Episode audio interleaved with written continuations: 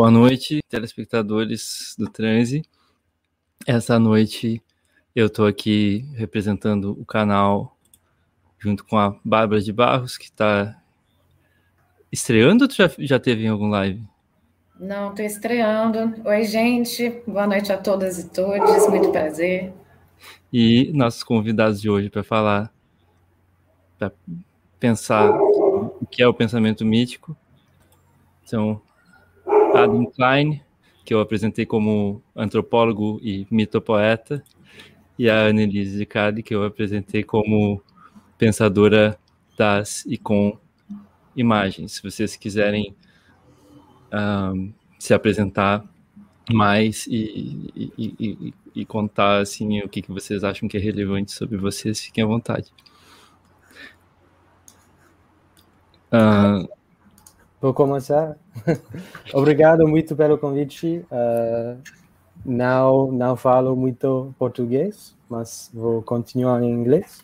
Um, I uh, I'm yep I'm an anthropologist or studying to be an anthropologist, but I I did uh, my master's in philosophy, um, and I've worked a lot on Levi Strauss's work um, and on mythic thought in general, and um, yeah, I guess I'm just trying to I'm trying to consider the what the possibilities. What would happen if we took myth as basically a generic type of thinking, essentially that can, it could include um, philosophy and science within it, and what would it mean to to go beyond simply talking about myth, um, and in, in a way to embrace fully um, the possibilities of of, of mythic um, the generativity of mythic thought to create new thoughts and to create new visions of the planetary and to create a new cosmopolitics. Um, so I'm really excited for where the conversation is going to go. Bem, boa noite, pessoal. Obrigada pelo convite. Prazer, Adam, Bárbara. É, o pensamento mítico, como entrou na minha vida, acho que eu vou me apresentar falando direto assim, acho que fica mais interessante. Uh, na minha formação acadêmica, eu trabalhei diretamente com a teoria geral do imaginário, e para fazer isso, bem, enfim, a gente tem que estudar muitas coisas ao redor é, dela, e uh, por isso, assim, aprofundei no trabalho do Gilberto Duran, do Bachelard, e das pessoas que estão ao redor dele, né, no círculo de Eranos, o que significa todos os jungianos e pós-jungianos. Uh, e paralelamente a isso também me interesso, sempre me interessei pela história da arte, enfim, num, num sentido amplo, não estrito do que seria a história da arte. E por isso, enfim, alguns outros autores começaram a aparecer, e principalmente aqueles que estão tentando uh, pensar outras formas de produzir conhecimento, né? Então, aí cheguei nesse nesse universo interessante para antropologia e para filosofia, né, que é do pensamento simbólico, do pensamento mítico, onde tem esses autores que acho que a gente vai conversar a noite inteira. Acho que isso é uma apresentação suficiente. Uhum. É, uh, a gente, eu esqueci de falar, né? A gente tem essa situação excepcional de, de, de, a gente já teve uma convidada falando em espanhol e hoje nós temos um convidado falando em inglês. A nossa ideia é se você precisar de legenda, depois né, o YouTube permite a gente legendar o vídeo a posteriori e o vídeo vai ficar disponível. Então, quem não entender inglês e quiser assistir com legenda, pode salvar o vídeo e, e, assistir depois, que a gente vai tentar. A gente nunca fez isso, mas a gente vai tentar botar a legenda através do YouTube na, na parte é, do Adam. E eu tenho né, planejado essas duas perguntas iniciais para vocês dois, depois a gente vai partir para um papo que vai tomar a direção que tiver que tomar com a participação é, da audiência. A minha primeira pergunta é para o Adam e é como surgiu o universo? É, como surgiu o mundo? Como o mundo passou a existir? So what I think basically is that everything begins in the sky, essentially, and that this is basically what the most ancient myths um, that you can trace across the American continent and back into Central Asia. Um, and you can also trace them along the coast of, of Southeast Asia. Um, and Michael Witzel is someone who's written about this, and he's proposed that one of the core mythemes of um, of the of the of the Paleolithic hunter gatherers in Central Asia was the separation of sky and earth, um, and so I I try and take this essentially literally, and I'm sure we'll talk much more about you know what is metaphor, etc. But that um, the creation of the universe, essentially, which can be told in a variety of ways depending on which sort of divine persons um, you sort of posit or you take as fundamental, was a kind of process of, of, of emanation in a sense in which the earth separated from the sky. And, and through this separation, basically, the human, which can be, you know, sort of a relative position, for example, if we take like uh, the perspectivism of Veres Castro or the, what he's found amongst um, Amerindian peoples, um, comes to occupy this middle this middle place essentially between sky and earth, um, and that essentially um, the moderns have sort of flattened sky and earth and have forgotten. They've tried to treat the sky and earth as if they're exactly the same, um, and so they've basically forgotten uh, the place of, of humans in the universe and, and, and how to understand the identity of humans and the universe. So that's my response.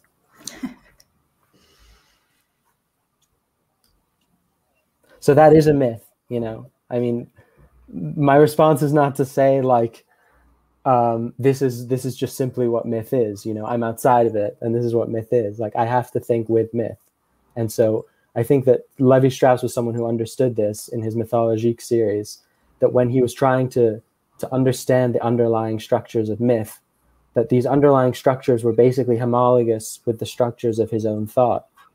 Um, and so they could his un, his analysis of myth could only be an extension of the myths that he understood, basically. And so that he called it a myth of myth, um, and that his own thinking about myth was itself a myth. Sim. So I don't know what Anna, sorry, I don't know what Anna thinks of Levi Strauss, but Não, achei ótimo, assim, foi uma maneira muito boa da gente pensar o Levi Strauss uma sexta-feira à noite, né? Foi bem, bem tranquilo. achei ótimo. Isso já conecta bem com a questão que eu quero fazer para a Anne, que é o que é o que é o pensamento mítico, para a gente situar essa conversa, né? Que ninguém, ninguém não, mas talvez muitas pessoas estejam pensando o que é essa conversa, afinal de contas. É, porque o, o, termo pensamento mítico é convidativo, mas ao mesmo tempo ele nos trai, né? A gente nem sabe o que está falando quando está falando isso. Uh, então, obrigada, Tom, por começar com esse, essa pergunta, porque era se, se, essa pergunta não aparecesse, eu mesmo ia colocar essa pergunta para a gente começar a conversar assim. Uh, bem, pensamento mítico, né? No mínimo já tenho dois problemas, né? O que, que eu estou entendendo por pensamento e o que, que eu estou entendendo por mito, né? Então, já que a gente já convidou aqui para o barzinho Levi-Strauss, a gente pode seguir nele, né? E eu acho que uma definição muitíssimo rápida do, do que, a gente está chamando de pensamento aqui é uma tentativa de organização do caos. Simples assim, né? É, isso seria uma espécie de mega estrutura do pensamento. É, tem muitos debates sobre isso, mas acho que a gente não tem muito tempo para fazer isso agora. Bem, de qualquer maneira, Uh, e mito, bem, aí os problemas se multiplicam, assim, muitos, assim, acho que desde o início a gente poderia pelo menos ter em mente alguns, assim, para botar umas fronteiras, uh, começando pela definição através da negativa, né, o que, que um mito não é? Bem, o, o mito não é uma mentira, né, a gente volta e meia ver esse tipo de, de elaboração, assim, ah, é, é mito ou verdade, né, acontece muito isso. Uh, então, se a gente vai pensar mito como oposto à verdade, bem, a gente já cria um outro problema que é o que, que é essa verdade, né? É, a partir de qual sistema de explicação a gente está falando para definir, então, o que, que é verdade? Né? Para qual ontologia a gente está falando? A partir de qual a gente está falando? Então, ela não é muito útil, assim, uma definição que não adianta muita coisa. É, outra definição comum para mito, e, e, que talvez é, a gente tenha isso em mente por causa, por exemplo, da ilustração que aparece aqui na nossa conversa, uh, é essa ideia do, do mito como algo do surrealismo, né, como uma expressão artística do, automática, algo que é né, a via de saída do inconsciente. Hum. Então teria uma, uma proximidade com o caos, uma proximidade hum. né, com algo do automático. Bem, isso também não é mito, né? Não é à toa que tem outras palavras para falar sobre isso, né? O caos, o automatismo, o surrealismo. Né? O mito estaria mais se reportando ao supra-real do que esse surreal, né? Não é, não é uma, uma questão de caos, de falta de ordenamento, mas um tipo de ordenamento específico. É, acho que por isso é interessante já pensar mito do lado da palavra pensamento, né? Porque não é não é qualquer coisa, né? O mito está tá adjetivando um tipo de pensamento. E em resposta a esse tipo de, de definição problemática sobre o mito, né, tem todo um esforço de valorização, né, do que, que seria o mito, né? E acho que tem alguns que, que atrapalham, assim, pelo menos me atrapalharam quando comecei a perseguir esses, esse tema para estudar e, e, e ficaria legal que a gente tivesse em mente desde o início. Por exemplo, tem uma tem todo um esforço assim na, na história, enfim, na, na, arqueologia, que tenta encontrar a, a, o índice de realidade do mito. Quero dizer, ah, um dia aquilo aconteceu, isso faz parte da história, né? Então a gente tem, sei lá, escavações querendo encontrar. É, serei talvez um pouco polêmico agora. As tábuas dos Dez Mandamentos Entende? Então tem, tem, tem um esforço assim de procurar na, na história empírica, né, algo que comprove a existência do mito. É, o nome desse esforço é evemerismo. Isso é um tipo específico de valorização do mito, mas que eu não acho que é muito producente se a gente está tentando pensar o que que o mito ajuda, né, em termos de pensamento, o que que nos ajuda a descobrir, a explicar do mundo, né? É isso, isso, isso faz com que o mito sirva a uma outra explicação, que é a explicação histórica. Uma outra forma uh, muito comum de pensar o mito, de tentar valorizar o mito, é o alegorismo, né? A gente está muito acostumado a essa forma de pensar o mito porque a gente vive dentro da grande onda da psicanálise, né? Em que as, as narrativas mitológicas elas ganham uma espécie de moral, né? Uma espécie de, de a história é mais importante, né, do que, do que a forma como a história é contada aqui. Enfim, isso é uma outra coisa que a gente pode falar depois. Então, enfim, tem um alegorismo como uma forma de valorizar o mito, mas que, de novo, assim, não é uma forma de pensar o mito a partir do mito, como o Adam falou, mas pensar o mito a partir de uma outra organização do pensamento, né? Mais especificamente a alegoria. Tem todo um trabalho do Gilberto Johann sobre isso, acho que ao longo da noite a gente vai ter tempo de falar, e acho que ajuda muito, assim, de diferenciar o que é alegoria e o que é mito. E acho que outra coisa que também é muito interessante, talvez tenha, tenha, é, tenha proximidade com as outras discussões que já apareceram aqui no transe, principalmente da semana passada sobre o fascismo, é pensar o mito como uma espécie de ideologia, né? Ideologia obscura, que está no fundo, né? Alimentando uma espécie de organização de um discurso, né? É, enfim, de novo, acho que isso é outra, outra forma de valorização que não valoriza muito, né? Porque está colocando o mito em outro, né? Em outro esquema explicativo, outra forma de pensamento. O mito, na, na, pensado como, como uma ideologia, ele vai resolver um problema, né? E nesse sentido ele deixa de ser mito, né? Porque a gente perde o mistério. Então, enfim, é, essas formas, assim, acho que são as, as que a gente está mais acostumado, né? Que eu consigo pensar agora de formas de valorizar o mito. E se tem uma coisa em comum com todas elas, que acho que desde o início seria legal da gente colocar, é a ideia de que todas essas explicações elas estão sendo negligentes com uma característica muito importante do mito, que é o fato de que ele contém seu oposto. E isso é uma característica muito importante quando a gente está falando a partir do ponto de vista da filosofia da imagem, né? Pensar o mito como algo que é capaz, né? Que, que, é, que é a forma especial de materialização da coincidência de opostos, né? Hum. Mas acho que por enquanto é isso. Senão eu começo a falar demais, né? Vocês também têm que me ajudar. É Valeu. É Não se incomode com os comentários que eu estou passando, tá? Tá, ah, os comentários são ótimos. É, só para fazer um comentário assim bem curtinho, você falando sobre isso, Nelise, né, dessa questão é, de pensar em todos esses escopos assim que o mito aparece, nessa questão de valorização, é que quando a gente pensa, né, a nossa, digamos, nossa educação formal, né? Quando a gente está tá na escola, a gente já começa, né? Quando é criancinha, a gente estuda os mitos brasileiros, né? Naquele grande, aquele grande guarda-chuva do folclore e tenta aquela coisa assim bem descontextualizada mesmo em como é que esses mitos eles fazem parte de toda uma formação é, do caráter nacional, digamos assim, etc. E como ao longo da nossa formação a gente vai colocando o mito cada vez num né, num, lugar assim de, de ojeriza, de distanciamento, né, como é que ele é ofuscado pela razão e como é que o mito vai ser uma subcategoria do pensamento. Então, eu acho legal, né, trazer justamente essa questão de como é que a gente muda, a gente tenta pensar valorativamente o mito de uma, de uma maneira diferente, assim. Acho muito massa. Yeah, I, I mean, I think this is basically the fundamental way in which myth is basically dismissed is through creating this opposition between mythos and logos that's basically repeated um, throughout the Western tradition, essentially. Um, and I think that, yeah, Viveris de Castro has basically shown by mapping this opposition uh, onto nature culture and then being able to flip it that that and showing that this is not an operation that's fundamentally different from from what Amerindian myths are already doing.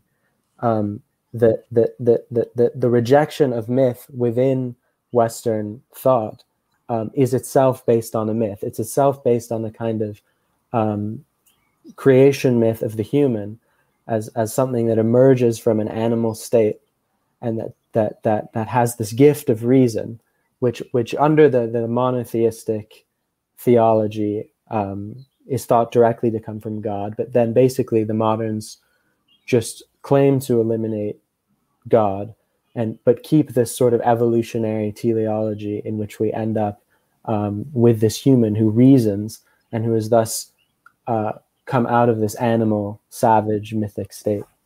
Mm-hmm. Isso que o Adam falou, acho que é importantíssimo também, desde o início a gente tem em mente que, que Levi-Strauss nos ajuda a pensar, né? A ideia de que a operação mental necessária para isso que a gente chama de raciocínio lógico, dedutivo, não é muito diferente da operação mental que existe né, no pensamento mítico, né? Ele tem um livro muito famoso sobre isso, que é o pensamento selvagem, né? O, o, que, o que eu acho particular, particularmente fofinho é a ideia de que Pensée sauvage, né, no original, é uma flor, né? Isso é muito fofo. É, Pensée sauvage é o amor perfeito, a gente chama de amor perfeito no Brasil. É. E, e tem uma variação dessa mesma planta, que é, a, é o amor perfeito cultivado no jardim, que é o uhum. Pensée cultivé. Então, é engraçado porque, enfim, mestre contador de histórias, que é o Levi Strauss, né, desde o início já faz uma, uma versão figurativa, né, do que ele quer dizer. Porque talvez pensando na, nas plantas e na, na, diferença que elas têm, né, de acordo com o lugar onde elas são plantadas, enfim, com suas redes de relação, a gente já entenda o que, que ele quer adiantadamente queira dizer com o que, que é um pensamento selvagem, o que, que é um pensamento cultivado, né? Sim, que tem até a história, se não me engano, eu andei, andei lendo é, várias coisas, né? Dei uma, tipo, uh, repassada em várias referências de mito para dar uma. e, e, e, justamente uma das, das partes do, do Levi Strauss que eu li esses dias é, falava sobre essa coisa de como você pode começar fazendo analogias, assim, por exemplo. Um, essa planta aqui tem um formato de dente, então é, isso provavelmente vai me ajudar a curar uma mordida de cobra. Isso, obviamente, não, disso não, não decorre que isso provavelmente vai acontecer, mas isso é um, um lugar para onde começar, certo? Porque aí você vai ter um uhum. referencial, assim, você faz daquele objeto uma espécie de conceito que você pode é, circular empiricamente depois uhum. e, e, você vai filtrando, assim, né? Existe um procedimento que tem algo de científico é, nele, um, através desse ponto de partida que poderia parecer é, anticientífico, talvez de um ponto de vista é, moderno. Uhum. A, a, graça do pensamento selvagem é, do Levi-Strauss, para mim, a grande contribuição desse é um texto riquíssimo. Assim, cada vez que a gente lê, a gente encontra coisas diferentes.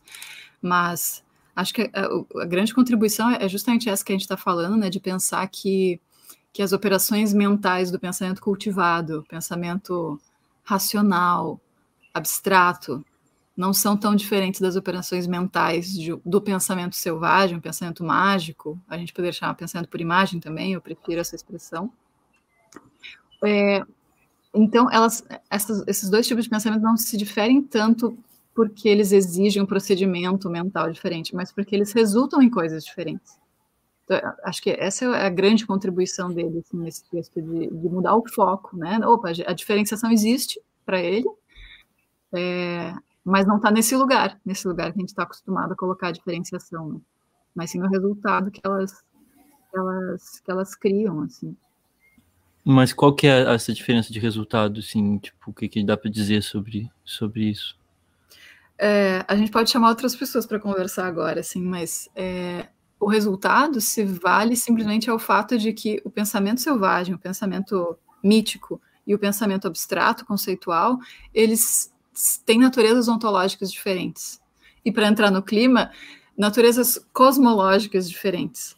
Né? Então, eles se referem a realidades diferentes. É, o fato de que, de que o xamã pode operar, né, pode curar alguém, talvez não faça sentido na, para a realidade dos modernos, né, para o mundo alopático da medicina ocidental, mas faz sentido para um outro mundo, um mundo em que os xamãs curam, em que eles fazem parte né, de uma organização específica do mundo. Então, é, fazer esse tipo de comparação, assim, ah, mas o, é, o, o, mito é mentira, o xamã é um charlatão, porque a gente sabe que, na verdade, isso é um tumor, enfim, toda a explicação científica, é um erro epistemológico básico, porque eu estou fazendo a comparação né, de dois mundos que não são grandezas comparáveis, né? São, são coisas que vivem lado a lado uma da outra.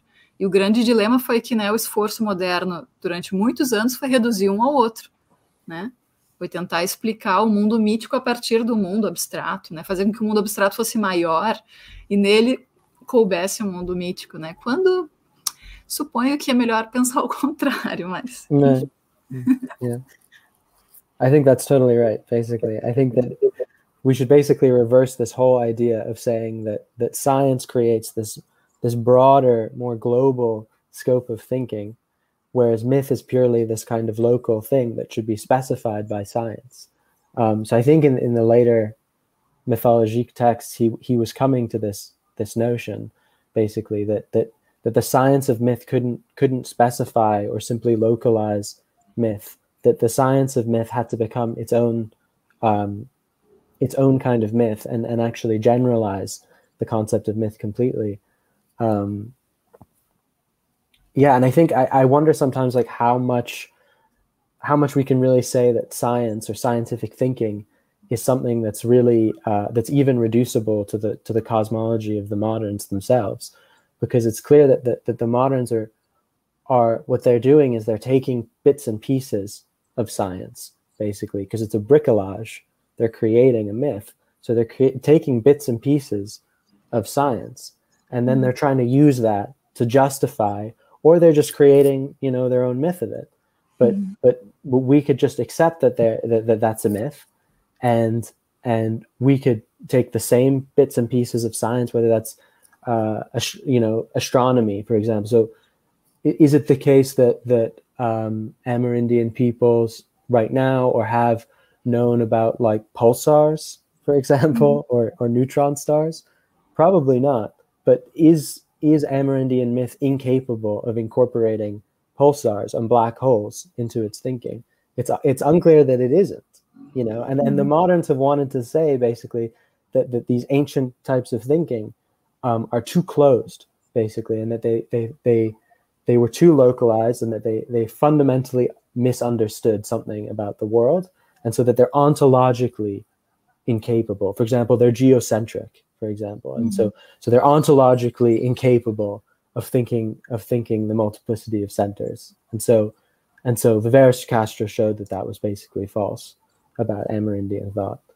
And um, Edward Butler who's who's a polytheist philosopher has also in a way shown that this is at least uh, at least more complicated, I think, for for for even the ancient Greeks who who who did have a geocentric cosmology, but at another level they thought that um, their philosophies were not reducible to some kind of proto monotheism or some proto um, absoluteness, but they held to uh, um, a divine a plurality of divine centers so that in fact the, the, the incorporeal realm was still polycentric in some way. And it was really monotheism that tried to, to reduce the multiplicity of perspectives down to, down to an absolute.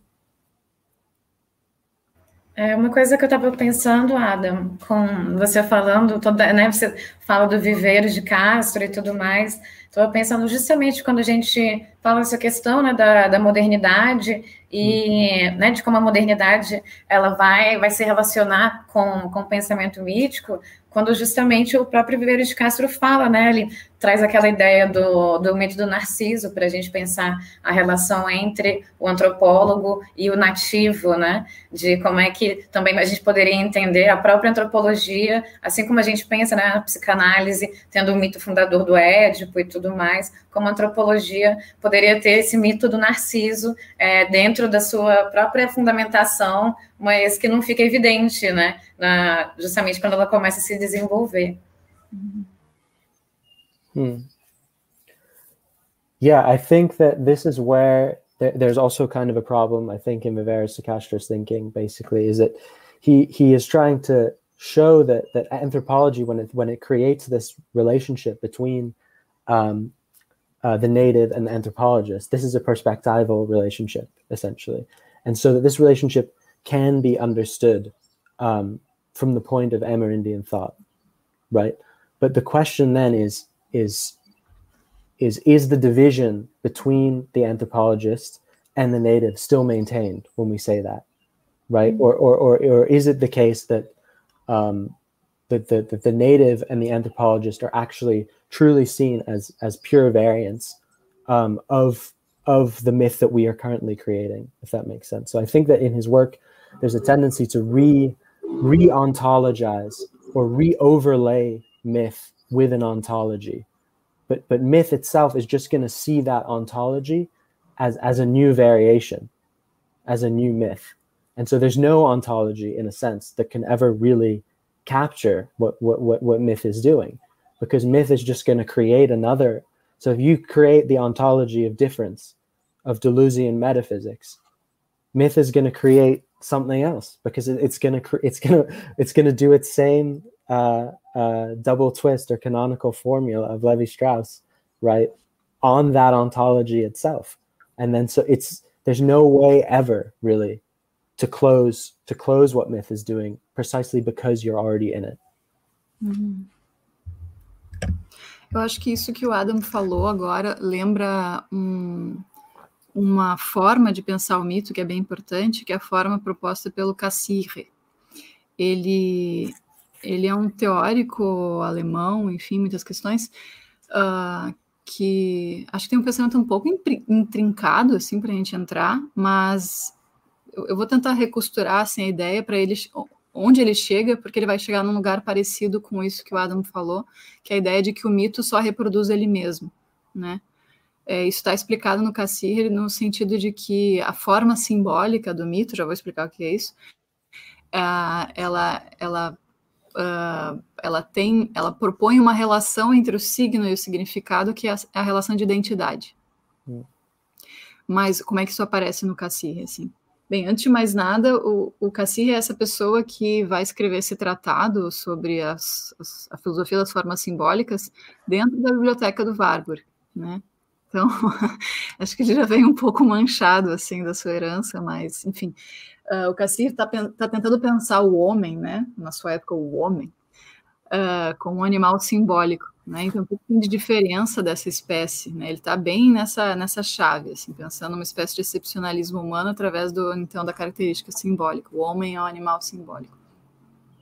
E aí ele vai falar coisas como, veja bem, o Cassir é da mesma geração do Jung, né? Então talvez as coisas que eles estão falando para a gente sejam hoje meio óbvias, mas que, enfim, se a gente colocar em termos né, históricos, elas eram bem danadinhas para ser ditas na época, né?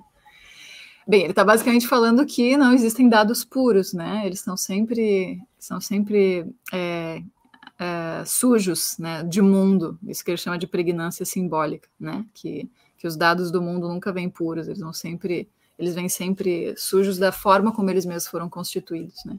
E aí a forma como esses dados são constituídos, ele vai tentar elaborar três grandes segmentos, mas para ele existem outros, uh, que são essas formas simbólicas, né? Então todo conhecimento científico também seria simbólico para ele, porque afinal de contas todo conhecimento só se dá mediado através dessas formas simbólicas. Né? Uhum. Não existe conhecimento que não seja mediado por uma forma simbólica.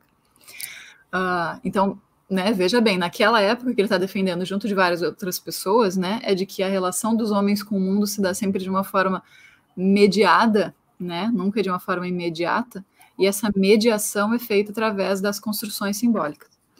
Muita gente usa essa ideia das construções simbólicas, isso foi parar em muitos lugares, na psicologia social, enfim, uh, mas ela está aqui, né, ela vem, ela, ela vem dessa ideia.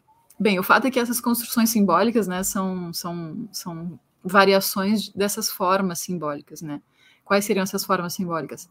A arte, a linguagem, a religião, a ciência e o mito, né? No mínimo essas cinco. Ele vai ter só três livros para falar, mas ele vai dizer que tem essas cinco. Então, é engraçado já nessas diferenciações que ele está dizendo que existe a forma simbólica da arte e a forma simbólica do mito. Elas não são a mesma coisa. Existe a forma simbólica do mito e existe a forma simbólica da religião. Elas não são a mesma coisa. E por aí vai. E a linguagem também, né? Uh, então aqui a gente já vê uma diferença bem grande, né? Diferente do Levi-Strauss, que vai ver, vai tentar valorizar o mito lendo ele como linguagem, para o Cassirri não, são coisas diferentes. Mas, enfim, aí essas três, chegando onde eu quero chegar, essas três formas simbólicas uh, vão então funcionar de formas diferentes, porque elas vão oferecer relações diferentes entre os signos e os significados. Por exemplo, na linguagem, a forma de organização dos signos e dos significados é através da representação, né? Uma coisa que representa outra coisa. O objeto ausente, enfim, todas as, as questões que a linguística já nos ensinou. Na ciência, seria a arbitrariedade, né? Então, todas as questões de natureza e cultura vão entrar aqui, né? Seria uma lógica de independência entre o signo e o significado. E no mito é justamente o contrário. No mito é uma lógica de identidade, né? Existe uma indiferenciação entre o signo e o significado, entre a imagem e a coisa que a imagem representa, né? Nem existe essa lógica de imagem representar nada no mito. A imagem é, né? Deus é carne, né? É verbo. Cada vez que eu falo o nome de Deus, ele está presente, tudo isso, né? Todos os deuses que a gente pode imaginar. Então tem uma, uma questão de indissociabilidade entre o signo e o significado, né? Uh, e isso, é claro, não é esforço de um ser humaninho, né? Isso é, enfim, um projeto né, cosmológico. Isso, o mito não é uma elaboração individual do sujeito histórico moderno e tal. Olha, ele, ele é o Cassir falando, né? Uma pessoa lá super hegeliana, né? Quer dizer, kantiana, melhor, mas enfim, ele está falando que não é o sujeito histórico que importa, mas o coletivo, né? Que criou o, esse mito. Né? E, e, uma forma da gente justamente ver o que é mito e o que é linguagem seria isso aí, seria, bem, ele tem uma autoria, né? Se tem uma autoria, é um, né, é um produto, uma, uma, é um discurso, é linguagem, é elaboração de um sujeito histórico.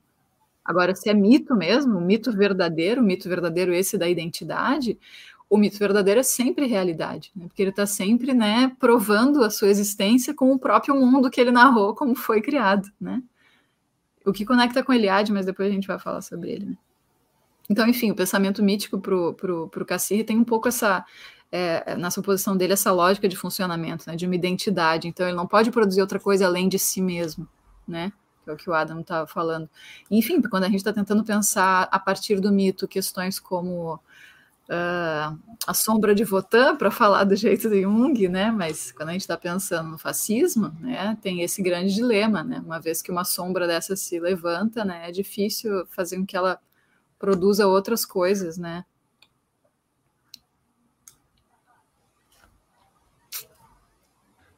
É, eu fiquei pensando também é, com essas duas coisas que vocês falaram no Schelling, né, que que acho que é uma das primeiras discussões que o, que o Cassirer puxa, é meio que retomar a, a discussão do Schelling nas, nas palestras dele sobre filosofia da mitologia.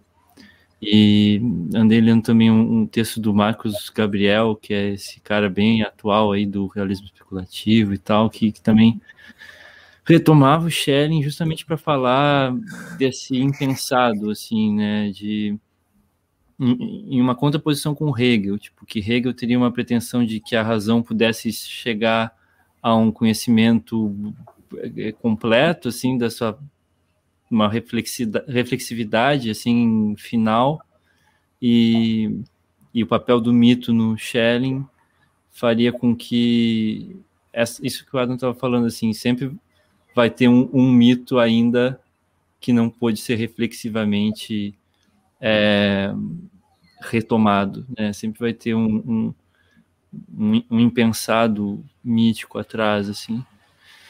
E aí, não sei, fico, fico assim, pensando no, no, no Cássio Eu não sei, não, não, sei até hoje como é que fala o nome desse, desse bicho, onde, é, onde é que está a sílaba tônica. É, se. Porque aí ele. Basicamente, assim, o que eu queria saber era se nesses autores tem um resquício, assim, de uma coisa que. Mesmo que tenha essa. Né, no, no Schelling tem uma coisa legal que é essa história de que o mito é tautegórico, né? Não é alegórico no sentido de se referir a uma outra é, coisa, né? Que seria o, propriamente dito, digamos assim, que, que seria dito em, em, outras palavras ou de outra maneira no mito. É, mas o mito ele é ele próprio, né? Ele tem uma frase bonita que ele diz que é, que o mito são é, é o fato da história da vinda dos deuses e os deuses vindo enquanto eles mesmos. E, e esses deuses seriam o próprio humano, assim. E, e, isso, isso tem também a, a, história de que não é o mito não é uma invenção humana, né? O mito é a invenção do humano, mas o mito em si não é uma invenção humana.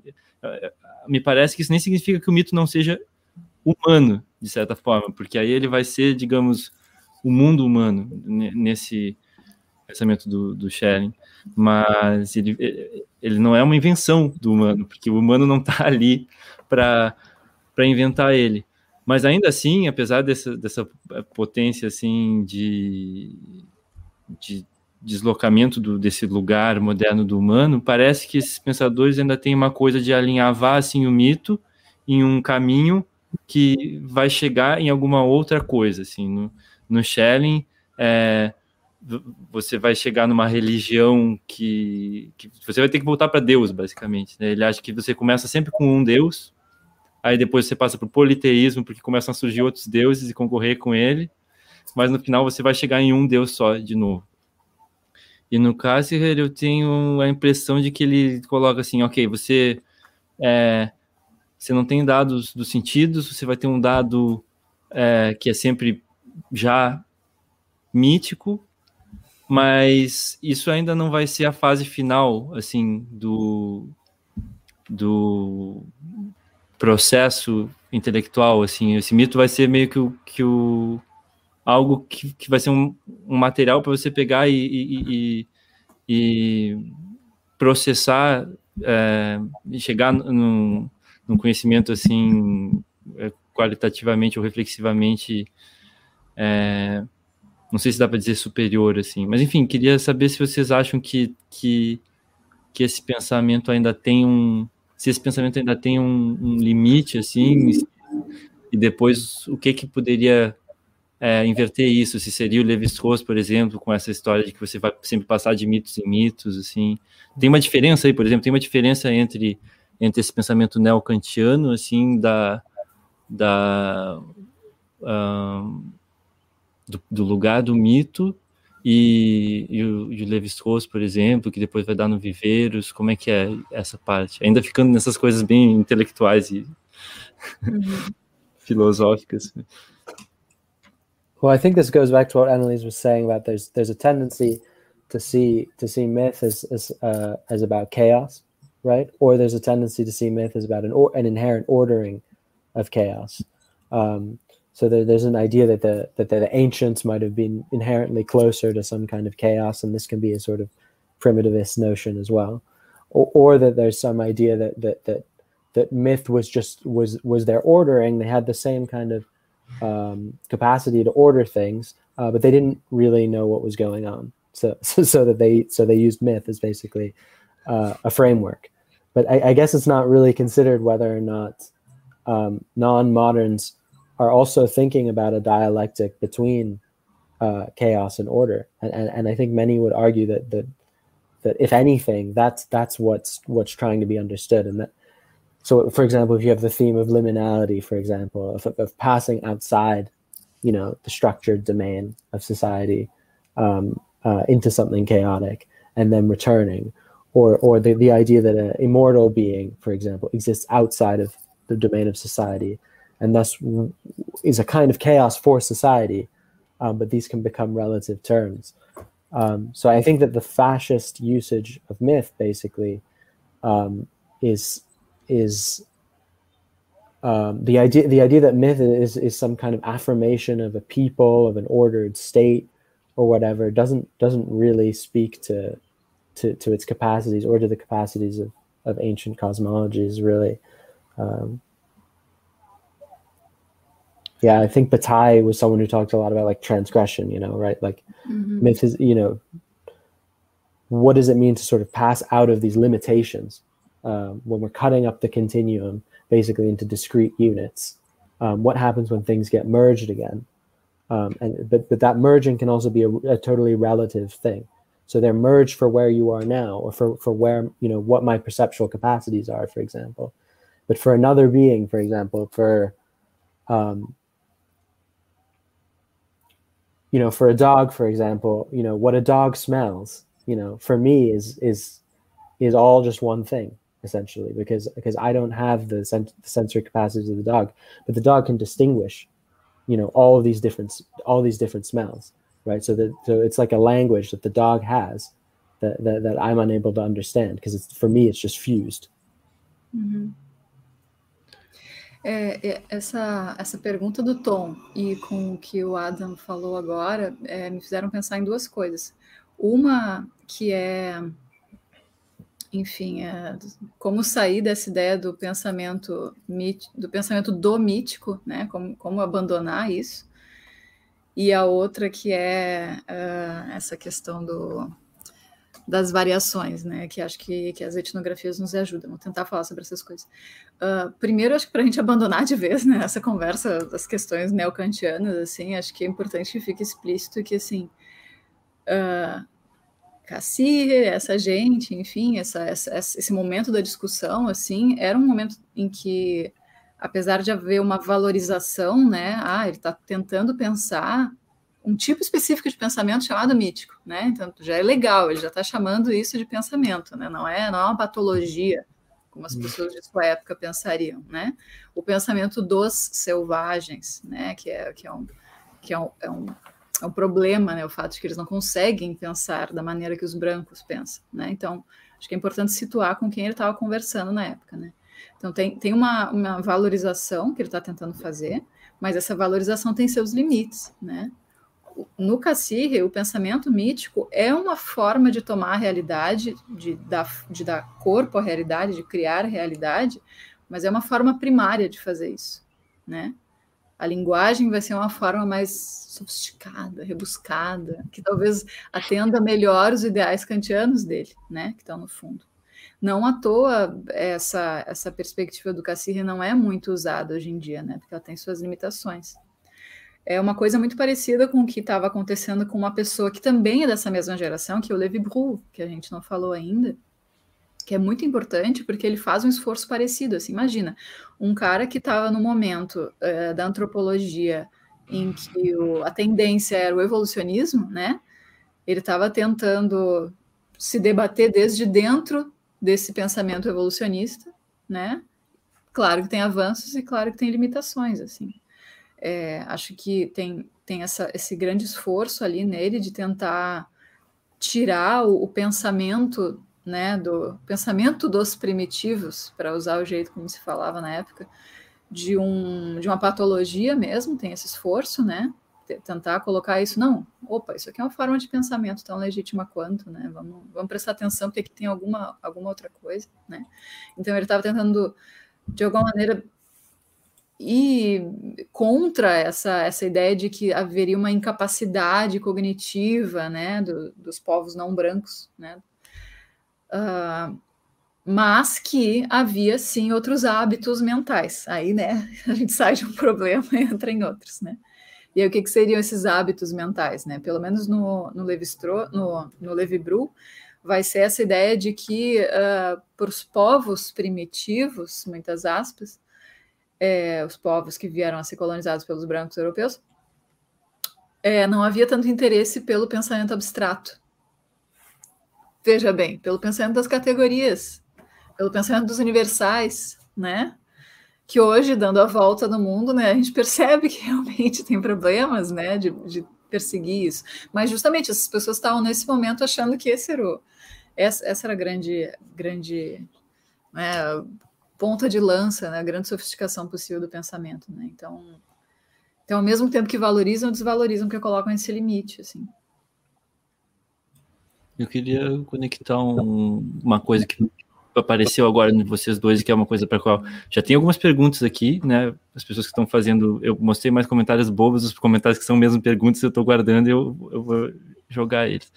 Mas uma coisa que é, o Adam já tocou do, é, do pensamento fascista, né? De, de, de, de qual é, de, como diferenciar, né? É uma coisa que também é, a gente tinha conversado antes, né? Como, como diferenciar esses aspectos é, míticos do pensamento fascista, e, e a, a Anne falou é, que, que ia chegar também no, no Mircea Eliade, que não, não vou dizer que ele é um pensador fascista, inclusive apareceu essa questão no, no, no Twitter lá, é, mas existe assim uma tradição que, que que passa perto dele e que fica, até se você for na, na página da, da Wikipédia do Eliade, tem sessões sobre, tipo, a, a críticas, a, acusações e qual é que é a questão, enfim, fica muito nublado, mas tem outros pensadores como o Evola e tal, e que, que, que vem até hoje, tem toda uma tradição é, de direita e às vezes de extrema direita muito ligada a, ao pensamento mítico. É, como parece, de certa forma, natural, no sentido de que é, quando você começa sendo radicalmente antimoderno ou antiliberal, né, uh, do ponto de vista, pelo menos, do, do status quo moderno, você parece estar se aproximando de alguma forma é, o, o, o, não moderno no sentido do do, da descolonização do pensamento e, e, o, e, o, e o não moderno no sentido do pensamento reacionário, do pensamento uh, que, que, que, que, nega a modernidade no sentido desse, enfim, do iluminismo, do, uhum. da democracia, do, é, enfim, vários aspectos disso, né? Existe, como, é, como eu pensei em termos de que o political compass ele fica desorientado, né? Como se você estivesse numa zona em que o political compass começa a girar, assim. E aí eu queria saber se vocês é, teriam alguma coisa a dizer sobre isso. Claro que isso não é uma questão para se resolver, assim, né? Aqui, mas o que que que, a gente pode pensar sobre essa modalidade do pensamento mítico? Por que que ela é, surge com essas afinidades? E, e, e que tipo de, de pista a gente poderia achar para fazer distinções, para evitar é, armadilhas é, e tal, à medida que a gente tem esse interesse pelo pensamento mítico, mítico que é, é esse perigo, esse risco de sair é, da segurança de um consenso moderno, liberal, democrático, certo? É, antes disso, gente, eu queria só é, trazer um pontinho aqui, que quando o Adam estava falando, né, ele falou uma palavra muito importante para o meu coração pagão, ébrio, batalhano, que foi transgressão, né? Então, eu acho que depois a gente pudesse voltar e falar um pouquinho sobre isso, ia deixar minha sexta-feira muito feliz. Yeah, I mean, I, I think that like the, the idea that basically that that that, that an, an affirmation of myth is is going back basically i think that that, that, that the, the, the fascists think about this in the same way as the accelerationists do so that, that i would say that it's really the modern evolutionist schema of history that's being used in both cases so that fascist anti-modernism is a kind of modernism because it's basically just trying to resist it's it's agreed with the moderns that there's this inevitable movement, progressive mm-hmm. forward mm-hmm. movement in history towards technology and liberalization, etc. And it's just trying to sort of violently resist that and and create some kind of illusion of of um, it's not even the, the, the kind of past that they're trying to get at is not even a sort of mythic past in the sense of this this uh, original period of time, the, the this uh, eternal space, basically that myth speaks of. It's really a historical past, that, but it's an illusion of a historical past. Um, whereas accelerationism, on the other hand, um, is basically just reaffirming uh, the theology of, of progress, as far as I understand it. Um, whereas I think that, that that ancient or indigenous myths, by emphasizing the eternal, basically, and that seeing history as a kind of as not something that never changes, but as something that whose change is structured around returning not to um, oh it was really great like 600 years ago but it was really great like at the big bang or it was really great in in the original moment when when we were all just gods basically and we were immortal beings. And and that's completely different. Uhum. é, sobre essa questão do uh, da transgressão é... ah eu queria falar outras coisas para chegar na transgressão Bárbara mas acho que é importantíssimo falar isso quando a gente está falando sobre sobre mito. É... E, e, também me fez lembrar que eu não falei sobre a etnografia, que eu queria falar no ponto anterior, acabei esquecendo, mas essas duas coisas é, precisam do Duran para serem faladas, enfim, então eu vou, eu vou, guardar isso um pouquinho e tentar continuar o que a gente está conversando agora. Uh, já que apareceu o Mircea, o Mircea Eliade, que é essa, esse sujeito assim controverso, para dizer o mínimo, eu tenho muito carinho por ele, porque ele é muito problemático, sabe que a gente gosta dos problemáticos, né? Mas é claro, né? Porque eu tenho o privilégio do tempo distante, né? Se fosse contemporâneo, não sei se eu ia gostar tanto. Mas enfim, o fato é que o Mirt é essa pessoa que era bastante conservador politicamente, para dizer o mínimo. Ele tem uma vida pregressa e posterior ao seu conservadorismo, que eu acho bem interessante. É, ele era um pequeno gênio, assim, ele foi morar na Índia para aprender sânscrito e aí namorou a filha de, enfim, tem toda uma história assim absurda dele. Ele é uma figura muito controversa mesmo e Não, agora ele... eu quero saber namorou a filha de quem? Ai, tá, ele, ele foi para a Índia aprender sânscrito, porque era uma pessoa interessada na história das religiões, ele é conhecido por ser um historiador das religiões. E aí ele foi lá morar num ashram, e ele era um adolescente, veja bem o que acontece, né? Então ele teve um grande romance com a filha do Babaji, o que não é exatamente uma coisa muito legal, né, para um, um estrangeiro. E aí ele foi embora, eles passaram anos escrevendo cartas, enfim, uma história meio triste. Gente, esse é, essa é a clássica fofoca edificante. é verdade. Bem, mas para dizer assim, é que eu acho que tem todo um contexto emocional, assim, era uma pessoa bem afetada, eu acho que a política não ia deixar de passar pela vida dele em algum momento, né? Mas, enfim, o fato é que eu acho, eu acho que o Eliade ajuda a pensar o mito e, e acho que a gente está levando a conversa adiante, assim, sem, sem colocar the basics no prato. E aí, um, um dos basics, né, que, que o Eliade ajuda a pensar é essa questão do tempo, que o Adam acabou de dizer, né? O, uh, o que, que, é um mito no Eliade, né? Ele vai tentar caracterizar o, o mito como uma espécie de uh, história que conta a realidade. Né? O mito verdadeiro é um mito que contém um grande mistério. O mistério é justamente o mistério da criação. Tem vários tipos de categoria de mitos, né? Ah, os mitos cosmogônicos, os escatológicos, né? Depois a gente pode falar isso se for o caso. Mas no Eliade só existe um tipo de mito, que é o mito de origem. É só esse para ele é o mito de verdade, né? O mito que dá, né? Que, que faz o mundo vir a ser, né? É, e aí a gente já já já acho interessante pensar essa questão do, da relação com, com a política, porque assim, a história que o mito conta, ela é sempre verdadeira, porque a história do mito é a história da criação do mundo, e o mundo está aí para provar que o mito é de verdade. Então é um pouco um argumento autorreferente. É simples assim, mas é isso. Isso no Eliade, né? Só que olha que interessante. A história que o mito conta, ela nunca vai se realizar em efetivo na realidade material ela se realiza na realidade simbólica. Né? Então, o, o mundo esse que o, que o, mito conta é o mundo da realidade simbólica. E, e, pode ser o mundo que a gente vive mesmo, é o mundo de verdade, né? Não é, não é menos real por ser a realidade simbólica, né? Isso está querendo dizer que tem que tem camadas de realidade, né? Que são que são é, que, que, acontecem em paralelo, né? Porque o mito de origem de um povo não anula o mito de origem de outro povo. É um pouco essa a lógica, né? Ele não é menos verdadeiro que o outro mito de origem. Bem, a questão é que a gente encontra um problema imenso quando a gente está tentando pensar a relação de mito com política, porque tem, tem uma certa abordagem da ciência política que está tentando entender o mito como uma espécie de promessa histórica, né? Então tem uma história lá que o mito conta e eu vou fazer aqui, eu, homem histórico, né, humanidade moderna, vou tentar organizar a vida, como por exemplo na política, para fazer com que o mito se efetive na realidade material, né? Isso é um dilema infinito, assim, porque não, é, são grandezas diferentes, né? É, pelo menos no Eliade, né? Tô falando como se fosse o Eliade falando sobre essa questão.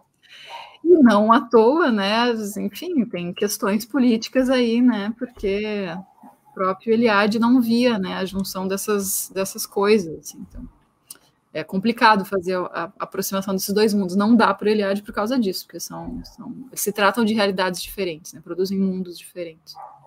A gente, por exemplo, pode viver no mesmo mundo Brasil, mundo América, para incluir o Adam, mas no mundo América existem vários mundos diferentes, né?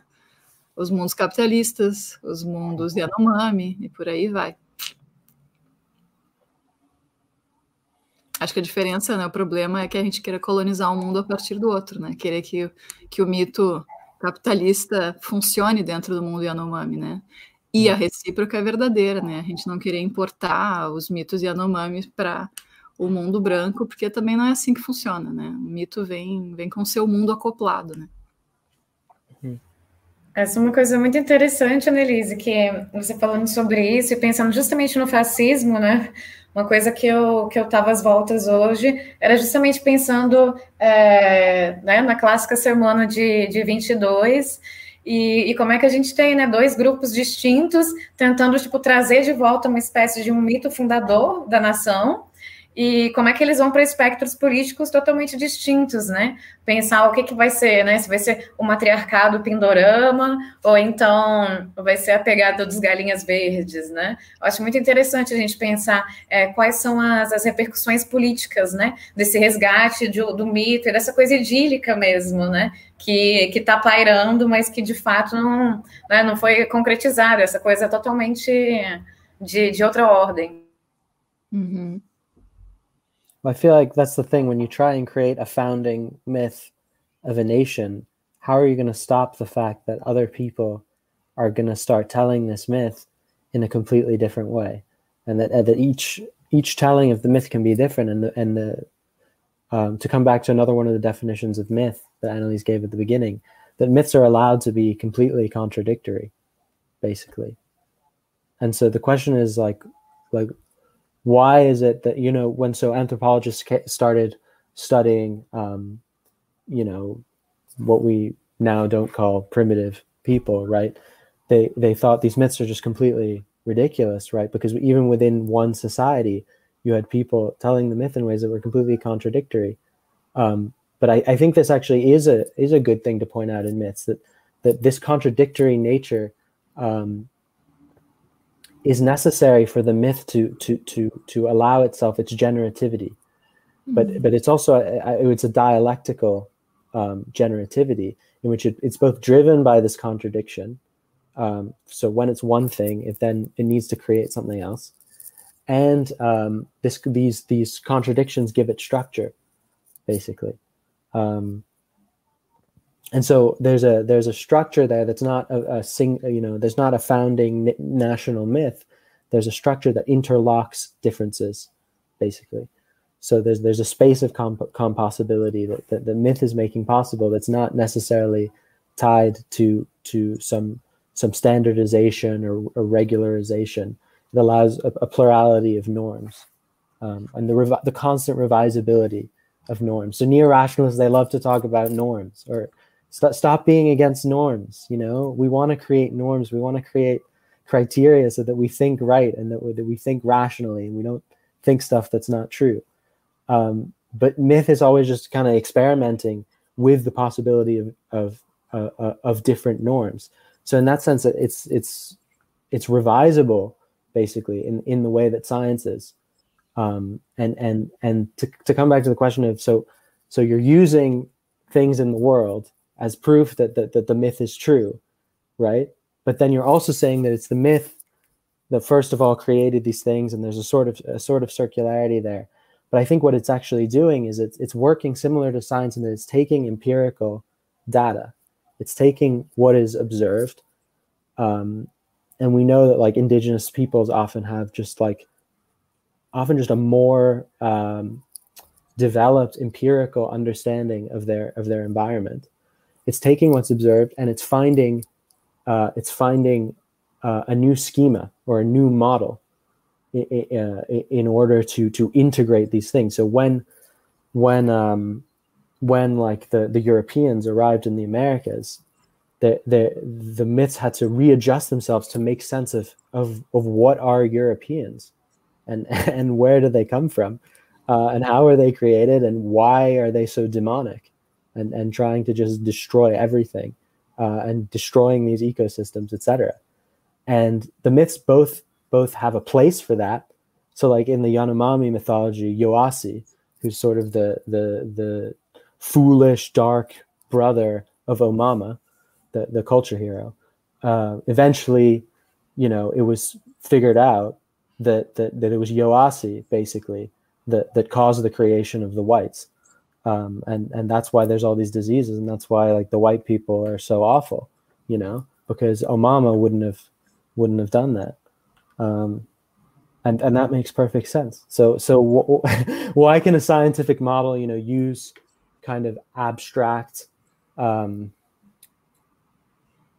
conceptual possibilities, and why can why can we go from a Euclidean space time, right, to an Einsteinian non-Euclidean curved space time, and and be completely fine because these are different, right, and be completely fine with saying Newton was right and Einstein was right, right? But we can't do the do the same thing with myth, and and there's there's a kind of double standard there.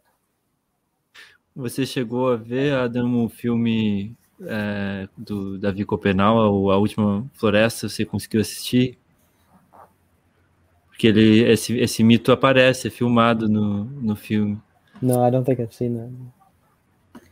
É, Uma coisa que que o Adam estava falando que eu acho bem interessante. Eu não sei, é, eu queria saber o que, é que vocês acham sobre isso, é, de pensar talvez justamente esse processo que a gente que a gente passa agora pensando, principalmente né, o pensamento contemporâneo, é, de ter essa revalorização dos mitos, né, de uma maneira distinta, por exemplo, do que a gente estava falando do sharing, etc., justamente por essa por essa virada, né, por essa essa virada de um, de um pensamento que está escapando daquela lógica é, da identidade, né, quebrando com, com todo um ranço moderno e tentando pensar, assim, eu vejo muito isso agora, por exemplo, na, nas produções que a gente tem aqui na, na filosofia brasileira, né, do pessoal trazendo muito a questão, né, principalmente da nossa influência afro-brasileira, de pensar é, fora dessa lógica é, da identidade, né, em que uma coisa ela é ao mesmo tempo é, o contrário dela mesma, trazendo a contradição, trazendo as encruzilhadas. Então, se vocês acham assim que tem, tem essa relação com, com esse pensamento da diferença, não sei, queria saber o que vocês têm a dizer sobre isso. É, acho que conecta com o que a gente falou antes, essa questão, Bárbara, a ideia de que uh, enfim, a gente tem, tem um, uma espécie de tendência de explicação hegemônica, né? Vamos tentar pensar assim, a coisa do dualismo moderno, né? Uh, o, o usa o Foucault para falar isso, né? Me explicando. No, as palavras e as coisas do Foucault tem a explicação de que ah, o mundo sagrado está definitivamente separado do mundo profano, porque a gente vive num, num momento, né, esse momento moderno em que o fato, a primazia é do fato, né, dos fatos empíricos, e que tem uma forma específica, né, de relação com esses fatos, que é o dualismo da filosofia ocidental, né? Por que, isso é importante com o que tu está falando? Acho que tem, tem essa, essa palavra dualismo não é não é pouca coisa, assim. Uh, o Duran tem um livro chamado Ciência do Homem e Tradição, que eu acho bem interessante, e, e ele vai tentar conversar com essa proposta do Foucault, dizendo assim, bem, mas provavelmente, né, esse, esse momento aí que o Foucault estava aterrorizado, falando, ah, é a crise do homem moderno, né, não é nada mais do que o efeito da própria imagem que se criou para esse homem moderno, né? Esse homem desprovido de mito, esse homem que é abstrato e está olhando com um binóculo para os mitos dos outros, né? E não reconhece os seus. Então, uh, ele responde a isso de uma maneira muito simples, assim, bem, se foi preciso para o pensamento, né, para a filosofia ocidental, para o pensamento moderno, separar o mundo profano do sagrado, bem, é porque antes eles estavam juntos, né, logicamente. Então, uh, tem, tem uma espécie de, de tendência do pensamento que ele vai tirar daí, né, que ele vai chamar de tendência binária, que está colonizando outras possíveis tendências do pensamento, que para eles são, por exemplo, as tendências unitárias ou terciárias, né? A presença do terceiro excluído ou até essa presença do uno que a gente estava falando até agora, né? Então, é, essas são as explicações de mundo, ele vai dizer as explicações mitológicas, as explicações gnósticas, né? Ou seja, todas aquelas que são que são é, disponíveis aí, né, para o mundo da experiência. Elas não dependem do conhecimento, né, de, de, uma de um discurso, do domínio de, um, de uma língua, enfim, qualquer coisa do gênero, assim. Então, enfim, a questão é que a gente tem uma espécie de, de, uh, de crença hoje em dia que a gente não precisa interpretar o mundo, né? Como, quase como se fosse um abandono da hermenêutica, né? A gente dispensa essa, esse meio do caminho e passa logo direto para a interpretação, né? Isso para ele é a grande catástrofe metafísica, ele vai dizer, porque eu estou expulsando toda a possibilidade de paradoxo dentro do discurso, né? Hum. O fato, por exemplo, da gente dizer, não, mas cada um, cada pessoa que conta um mito conta de um jeito diferente e a gente acha isso talvez ruim, né? talvez estranho, talvez mal feito, e alguém vai escrever o milésimo livro dizendo qual é de verdade o mito grego, do não sei o quê, né? Ou, ou a gente vai fazer a melhor etnografia para conseguir o melhor informante para contar o que, que o povo tucano disse, né? Tem uma, tem uma lógica de, de melhoria, de, de, de progresso na nossa forma de ver o mito dos outros. E esse é, é assim que a gente vê o problema, né? É, é, é, a gente não consegue ficar em paz com o fato de que o mito é múltiplo, né? de que as histórias que ele conta, elas são de fato assim paradoxais, né? E às vezes é, um é filho do outro e numa outra contagem da história ele é irmão do outro, mas ao mesmo tempo é filho, né? Quase como se a gente quisesse colonizar o mito com um parentesco que a gente está acostumado, né? Na nossa experiência. Então tem, tem, um pouco esse dilema, assim. E o Duran vai chamar isso de binarismo porque para ele a, a questão da identidade está na lógica do binarismo, né? Algo é ou não é e ponto final, né?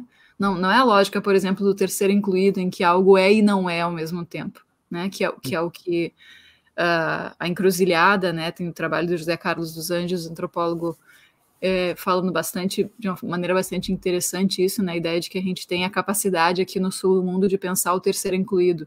Porque se não fosse isso, a gente nunca faria parte do mundo, né? Já que somos o terceiro excluído o tempo todo. Hum. Né? Então tem uma espécie de privilégio do, do subalterno, eu gosto de falar isso. Mas enfim, seguro por aqui, depois eu acho que dá para falar muito mais coisas. É, eu pensei em jogar a pergunta. É, tem uma aqui da Cássia, que foi das primeiras que apareceram, e que conecta com, com essas. É, esses toques, sejam críticos ou de contato com o aceleracionismo, o neorracionalismo, né? Estou um, curiosa de ouvir sobre a prática de fazer mitos, myth-making e sobre a relação disso com mitos herdados. Uma analogia com o world-making só vai até certo ponto, porque lidar com mundos herdados me parece ser bem mais difícil do que lidar com mitos herdados. E aí vem essa relação mais geral entre mito e mundo. Essa história do world making me parece que conecta com a discussão do JP, que também estava aqui no, na audiência, não sei se ainda está aí, que tem discutido essa relação entre o world making e life forming, né? Fazer mundos e formar formas de vida, né? E, e eu acho, eu tenho também tido a intuição de que o mito tem um papel importante nisso, mas sempre parece que se ele está do lado de fazer mundos ou das formas de vida, é complexo, né? Eu tipo, queria, sei lá, saber o que vocês pensam sobre isso também, já engatando aí na, na pergunta da Cássia. Hum. Eu não sei se eu entendi muito bem o que é myth-making. Acho que eu não conheço. Né? Um, não sei se é uma referência específica daí, ou se é só por causa do world making. Um, Well, I think you know it depends on on what we think of as a world, right? I think that if we if we think that we're just sort of um, if all of our worlds are sort of just ranged around one ultimate true world, right? Then we have a kind of multiculturalism, basically, um, and and then these worlds are just kind of our different cultures, where we, we all look at things differently, basically.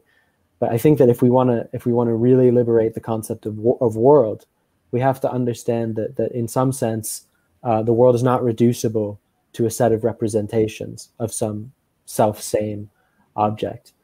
Now, I, I don't think that means that um, that we literally have to affirm, you know, that, that, that there's only these fragmented realities, right? But or that we have to affirm that, that, that we have no representations in the sense that we have just some immediate contact with with worlds, right? But I think myth is is something that, that works as a schema to allow worlds, if we understand worlds as more like fields of experience, systems of signs, which are also forms of mediation, um, um, then myth acts as a kind of schema, basically. So un- under a certain mythic sort of universe or domain, um, um, we live in a kind in a, in a certain kind of world. So if I live under the myth that um, that the sky and the earth basically are are the same that there's no real difference you know then i'm gonna i'm gonna construct a completely a completely different world um, but if i if i live under the myth that that that that, that the, that the gods live in the sky and i live on earth um, then then i'm gonna have a, a completely different world as well Aqui tem uma para o Adam, do PP Rubner. como essa questão da policentricidade dos mitos estaria relacionada aos sujeitos, deuses, espíritos ancestrais presentes nesses próprios mitos. Vamos já ler algumas assim. É, queria fazer uma pergunta para todos. Como ocorre o processo de dissolução do pensamento mítico? Ou, em outras palavras, como e por que o mito perde força dentro de um determinado contexto social? Isso é uma coisa que eu, que eu queria tocar mesmo, assim, se vocês acham que tem uma perda de músculo mesmo, de capacidade, de imaginação, né, de, de, de é, uma imaginação, um certo, um certo poder de imaginação, assim, e, e, se tem como também exercitar, encontrar maneiras de exercitar isso. É... Quando, quando fala isso, eu tô, gente, eu também, quando fala isso, fica ressoando um adorno na minha cabeça, assim, é inevitável. E aí o resto da pergunta dele, da é. pessoa, o Bruno? É, ainda é o mesmo. Tô, pens, tô pensando nisso porque vejo alguns autores como Nietzsche, Lefebvre, Jaspers e outros falando de uma passagem de um momento de um pensamento mítico barra imanente para um pensamento racional transcendente. Mas quais elementos guiariam esse processo de dissolução? Tá. Obrigado. Não sei se o Adam queria responder antes a outra questão do, do policentrismo. Depois a gente conversa sobre isso. -hmm. Yeah, I think that um, there's a difference basically between we can we can speak of two two different levels basically. I think in which we can sort of if we want to do a reading of a myth, and I think that the Edward Butler's um, um, reading of Proclus and, and Neoplatonism is really helpful here. So there's there's a level of being which means the level of here it means the level of universals and categories and concepts and this is basically where levi strauss is situated so he's trying to show that that underneath what's happening in the myth are sort of general concepts basically that this character in the myth signifies you know water or whatever and some other character is land right and so you have an opposition between water and land and then you have some other opposition um, between i don't know fire and water, etc. And then that sort of self-articulates itself. And then there's the other level, which is what Viveris Castro has begun to point out in, in Amerindian sort of uh, ontology, which would say in terms of what is actually real for them and what what the what the myths are actually trying to capture, so to speak. And that would be the level of of not universals but singulars. Um, and so we could say that animism if we want to call it that, is the is you know is the realm of singular persons embodied in in in non-human or in or in or in, in or in others basically wherever i am there's something else um, there's some potential for that something else to be a singular personhood and not merely reducible to a category whereas polytheism um, would be sort of the vertical version of this so instead mm-hmm. of animals or other finite beings um, that were singular persons at the very origin of this existence in a kind of eternal and non-finite dimension, not in space and time, there would also be singulars. Um, and so myth is really, I think, yeah, we can un- we can both use a Levi Straussian approach where we're looking at myth as as as something that's uh, working with universals, working with concepts, etc. And we can also look at it as a frame of reception for for singular entities, whether they be animals or gods. É a questão da perspectiva, né? É, sobre a outra questão, que que bom que ela chegou agora, porque eu queria muito falar sobre o ponto que a Bárbara colocou da transgressão, ela é essencial, já que a gente falou sobre conservadorismo, né? Também tem essa outra maneira de pensar, né? Que eu acho muito importante. É, eu vou deixar que as questões batalhanas para a Bárbara, que tem muito melhor condição de falar, se ela quiser, sobre o assunto. E aí, uh, acho que seria interessante a gente é, pensar junto com o Duran. Esse tem, tem é, um trabalho do Gilbert Duran que é uma teoria que tenta explicar essa, essa pergunta aí, né? Por que, que alguns mitos perdem força, né? Deixam de ser vigentes, explicativos, pregnantes, sei lá, qualquer palavra do gênero, né? E isso tem tudo a ver com a questão da transgressão, né? Uh, o Duran é um, é um cara que é muito conhecido pelo texto mais famoso dele, Estruturas Antropológicas do Imaginário, que foi a tese dele, mas ele não é muito lido assim, nas outras outras as coisas que ele escreveu depois, e eu acho que justamente as outras coisas são mais interessantes. É quase como se a gente parasse de ler Deleuze no, no Lógica do Sentido não lesse mais. Imagina o horror, né? Então é, é basicamente esse, esse tamanho da perda. Mas, enfim, tem um livro tardio do Duran que ele vai tentar é, pensar isso e ele vai propor uma, um termo para pensar essas coisas, essa dinâmica dos mitos, que é a bacia semântica. Né? Ele vai tentar usar aquela lógica da tripartite do Freud, né, do ego, superego e, e id, para tentar imaginar uh, uh, qual seria o estado de latência dos mitos, Aí ele vai dizer assim: olha, a gente tem. É... Eu falei bacia semântica, mas acho que só essa parte é mais importante falar. Essa parte se chama tópica sociocultural. Ele vai dizer: tem algum mito que faz sentido, tem algum mito que hoje em dia é ordenador do, do nosso pensamento, tem algum que parece muito estranho, né? E não à toa essas, essa, existe essa distribuição de adjetivo entre essas duas coisas. Bem, antes de falar disso, né, preciso dizer que aqui, como em outras pessoas, a lógica do pensamento mítico ela não é nem anterior, nem um ensaio para o pensamento lógico-dedutivo, muito pelo contrário, né?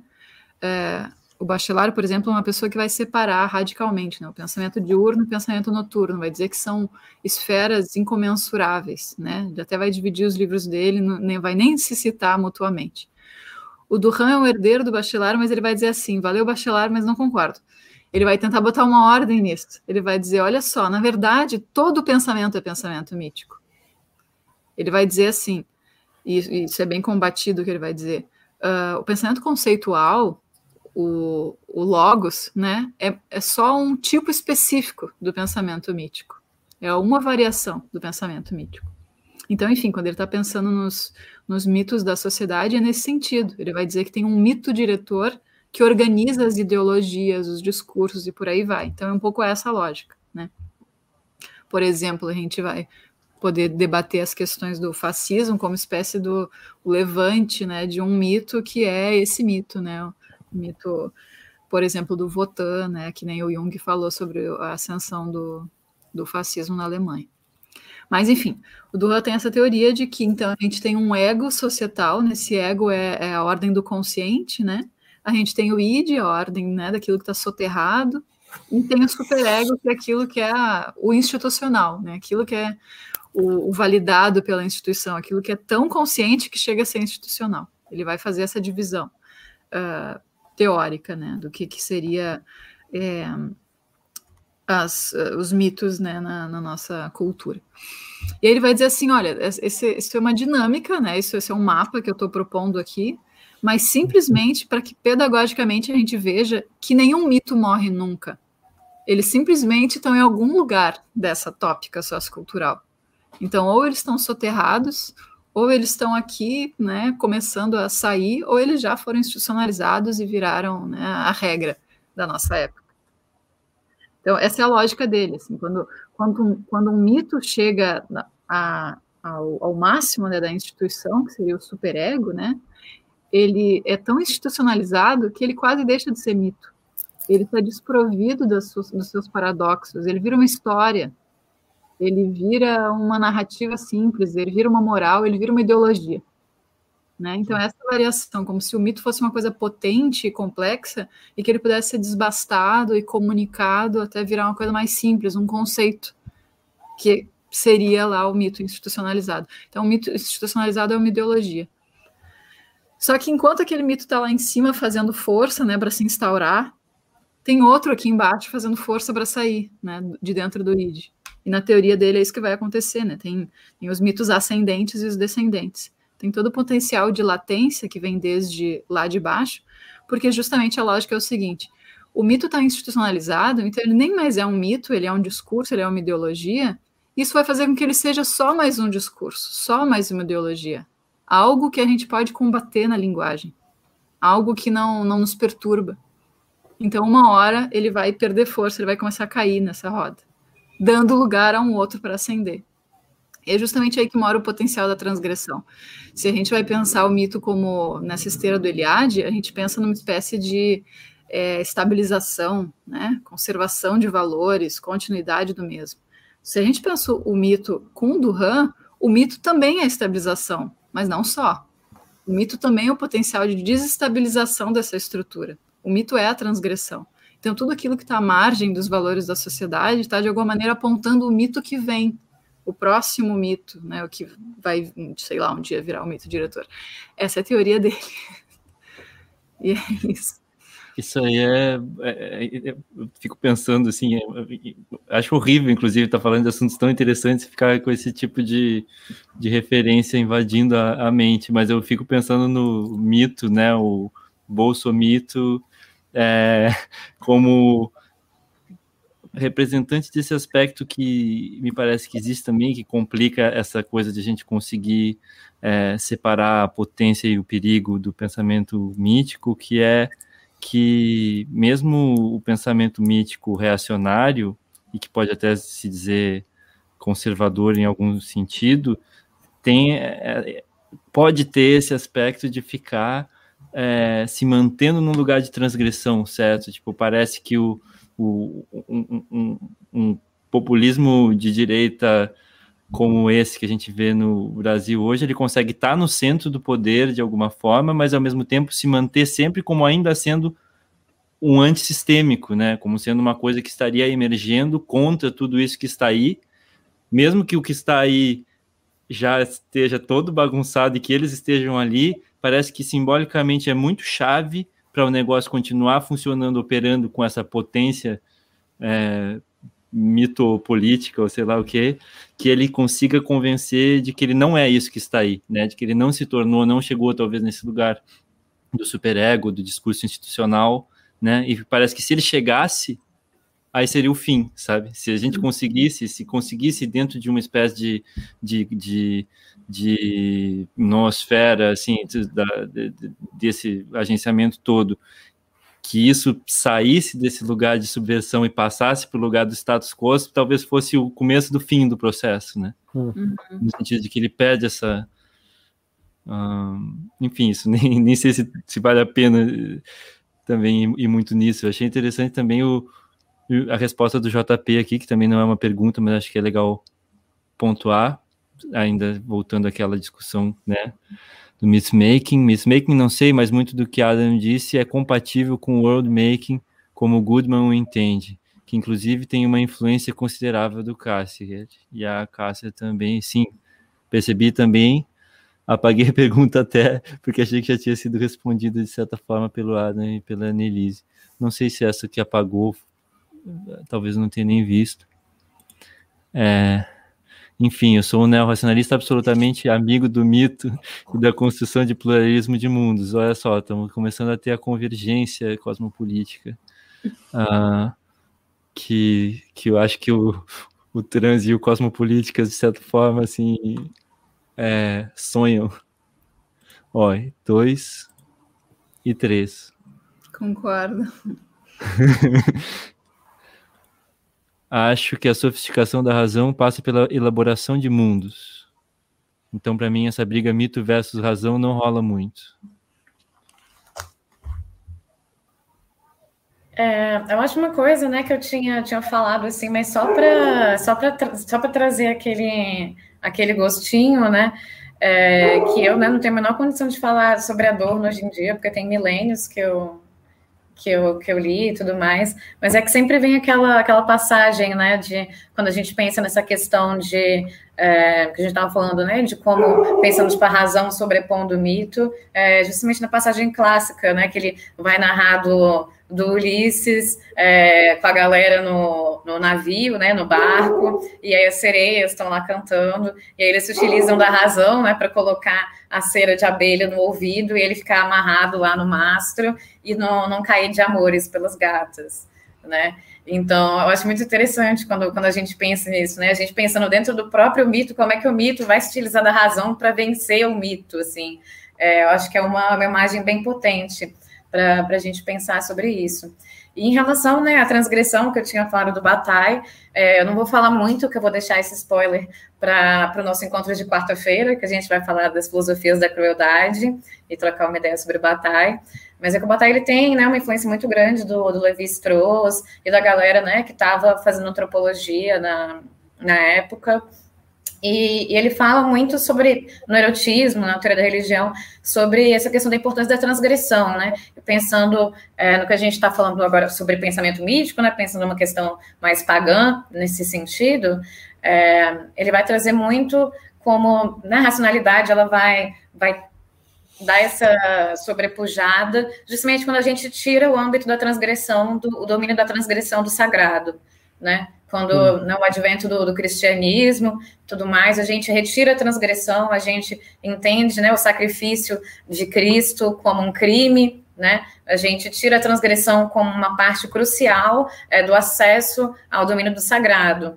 E eu acho muito importante, né, a gente pensar essa questão do que, que a gente entende como um domínio do sagrado fora do, do pensamento cristão, né, que a gente tem, não só essa questão da imanência, mas a gente tem essa, né, tipo, é, deuses, homens, animais, a gente não tem interditos, né, é, um domínio da festa, é, da soberania, que, que, foi totalmente perdido justamente com esse advento da, da racionalização, né, pensando no desenvolvimento do cristianismo, com né, o capitalismo e todo esse contexto europeu que, que a gente já bem conhece mas só para deixar isso no ar. É... Já que falaram ali do, do Morin em certo momento, vamos fazer justiça, né? Acho que é importante pelo menos falar um pouquinho do Morin. Tem um comentário que apareceu Sim. ali. E eu lembrei aqui também que a Luísa, deixa eu ver se eu acho, a Luísa também tinha perguntado sobre o. Ó, tá aqui sobre o Bart. Estou tá. trazendo aqui os, os, os que ficaram ainda. Deixa comigo. Tá, vamos primeiro por ele, que eu gosto menos. que absurdo. tá, é, tem, tem esse conjunto de, de textos do, do Barthes, é, que é do meio dos anos 50, 154, 55, que é o Mitologias, e volta e meia, quando a gente estava falando de mito, ele aparece, assim, o Barthes é muito lido no Brasil, e não tanto lá fora, mas enfim. É, acho que é importante botar os pingos nos is, né, já que o Tom fez essa piada hoje dos pingos nos is, vou repetir aqui. No Bart, mito é completamente diferente disso que a gente está falando. Né? Ele está tentando uma daquelas coisas que eu falei antes, assim, uma das tentativas de valorização do mito que na verdade está fazendo com que o mito seja igual a outra coisa, para outra coisa sim dotar o mito de valor, né? O Barthes é uma das pessoas que faz isso, né?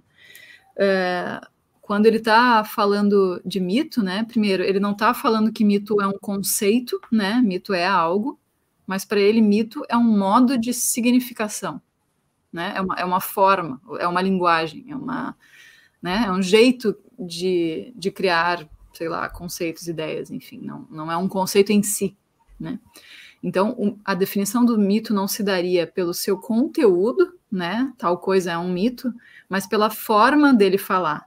Então, a forma mítica de falar. Então, para o Barthes, é quase como se o núcleo do mito fosse vazio, vazio, né? Como um bom semiólogo, né? Então, para ele, tudo pode ser mito. Qualquer coisa pode virar um mito. Se for falado como se fosse um mito.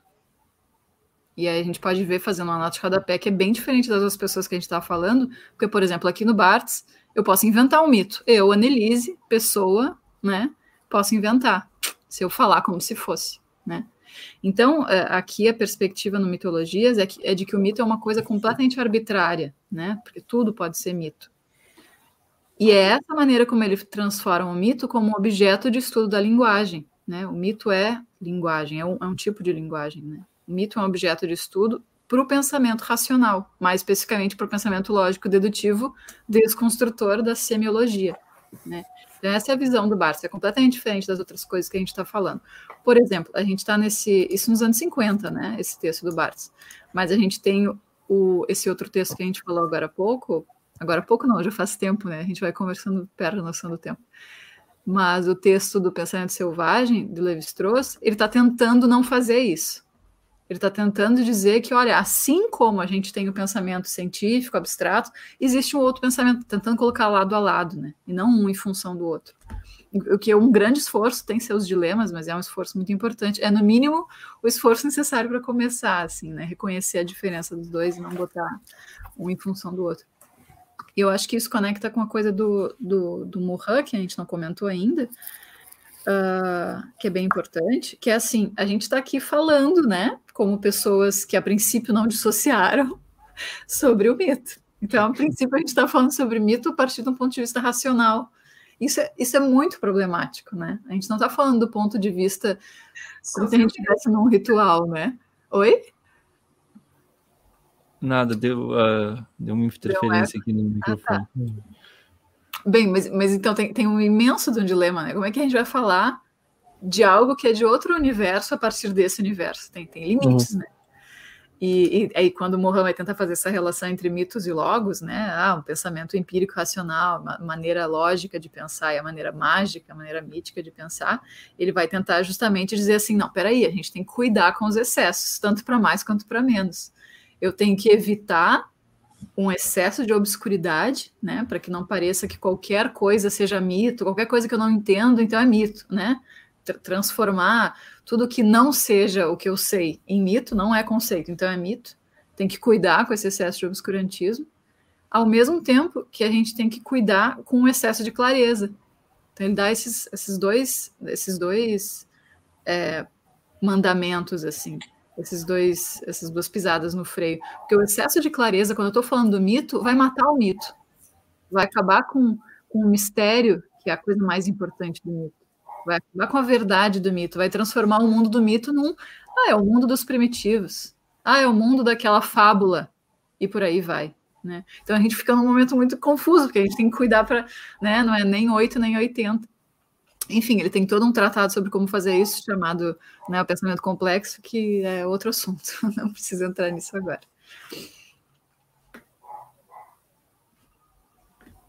Acho que eu comecei a falar muito rápido, né? Pergunta. Acho que... É Desculpe. Vocês conseguem identificar certos arquétipos míticos como inerentemente, ou no mínimo muito recorrentemente, reacionários ou emancipadores? Gente, que pergunta perigosa. Posso só fazer um parêntese antes da gente responder essa pergunta? Claro. Arquétipos míticos. Acho que tem uma, um problema assim nesse, nesse, termo assim. Eu não sei exatamente o que, que, que a pessoa, Mateus, eu acho, né, quis dizer por isso. Hum. Mas a gente não falou ainda desse, dessa palavra que é bem importante dos, dos arquétipos, né? É, Acho que isso é, é uma coisa importante quando a gente está falando sobre mito, porque tem toda uma escola junguiana, né, construída a duras penas para para tentar valorizar o pensamento mítico, né? Uh, e ela tem seus herdeiros e tem seus comentadores contemporâneos, né? Então, quando a gente está falando de arquétipo, não é uma coisa muito simples de definir o que signifique, né? Eu acho que a gente pode definir com, com uma pequena história, assim. Uh, por exemplo, quando a gente está falando é, sobre sonhos, a gente nunca está falando sobre o sonho em si. A gente está falando sobre narrativas oníricas, né? Porque o sonho em si é uma experiência. Eu tive a experiência do sonho. Quando eu vou compartilhar hum. ela, já é uma outra coisa, a narrativa do sonho, né? Hum. É a mesma coisa acontece com o mito, né? O mito, o mito em si, o que é o mito em si, né? É uma pergunta irrespondível. Mas eu tenho narrativas mitológicas, né? Tem formas de, de contar as histórias do mito. E com os arquétipos é mais ou menos a mesma coisa, assim, dizendo grosso modo, né? A gente nunca chega no arquétipo, né? A gente chega nas imagens arquetípicas. Se muito, né? Então, pelo menos na, na leitura tradicional, assim, junguiana, não, é, é, complicado perguntar qual é o arquétipo, né? É, é uma, é uma pergunta difícil, talvez impossível de responder. A gente pode ter várias imagens arquetípicas e mesmo assim elas não são estáveis, né? Eu tenho uma constelação de imagens arquetípicas, eu tenho complexos, né? É, e além disso, tem ainda a leitura contemporânea, né? A leitura dos pós-junguianos, que vai transformar essa palavra, os arquétipos, é, num adjetivo. Então, ela não é mais uma coisa, um substantivo, né? Algo que está em algum lugar e que eu posso chegar perto. Não, mas é, é um adjetivo. As coisas podem ser arquetípicas, né? Então, seu sonho, eu adoro esse exemplo, eu sempre repito. Tem um texto em que o Hillman, James Hillman, vai falar sobre um sonho de um Chevrolet e por uhum. algum motivo tem um Chevrolet e a irmã do sonhador no sonho. Aí a leitura tradicional faria, não, mas é a irmã, essa é a parte mais importante do sonho. E o Rilman vai falar, não, mas esse meu paciente achava muito mais importante o Chevrolet. E é isso. Chevrolet é, um... é o carro? O carro. Ah, tá. É inacreditável, né? Mas enfim, o carro para essa pessoa que estava narrando esse sonho era muito mais importante do que a figura da irmã. Então é um, é um pouco isso, assim, a capacidade da gente distribuir esse, essa propriedade arquetípica para qualquer coisa. Ela não precisa ser assim, ah, é um grande totem, uma coisa muito importante e tal. Então, enfim, tudo isso para dizer que arquétipos míticos, acho problemática essa definição, não sei se entendi exatamente o que, eles quiseram dizer.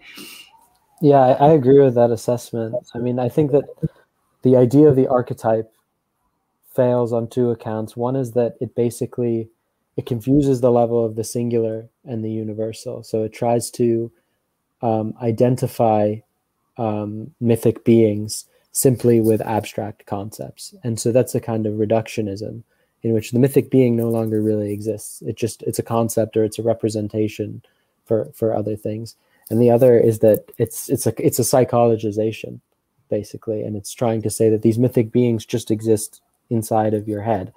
Um, there's something to be said for the idea that the, the, the mythic beings are in some sense within you um, but it's it's a bit more complex than that in the sense that as we rise to sort of higher metaphysical levels in certain systems we might be attaining kind of deeper kinds of identity or unity uh, w- with sort of uh, non-spatiotemporal beings. But that's a little bit different than saying they're kind of caught inside this this this uh, this subject.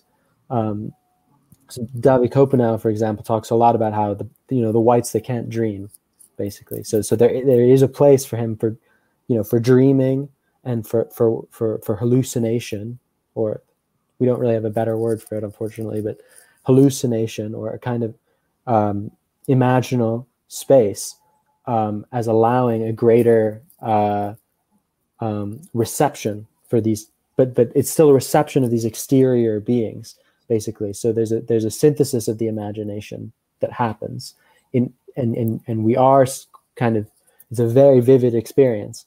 But what we're doing is we're is we're receiving something exterior to us that's not reducible to our psyche.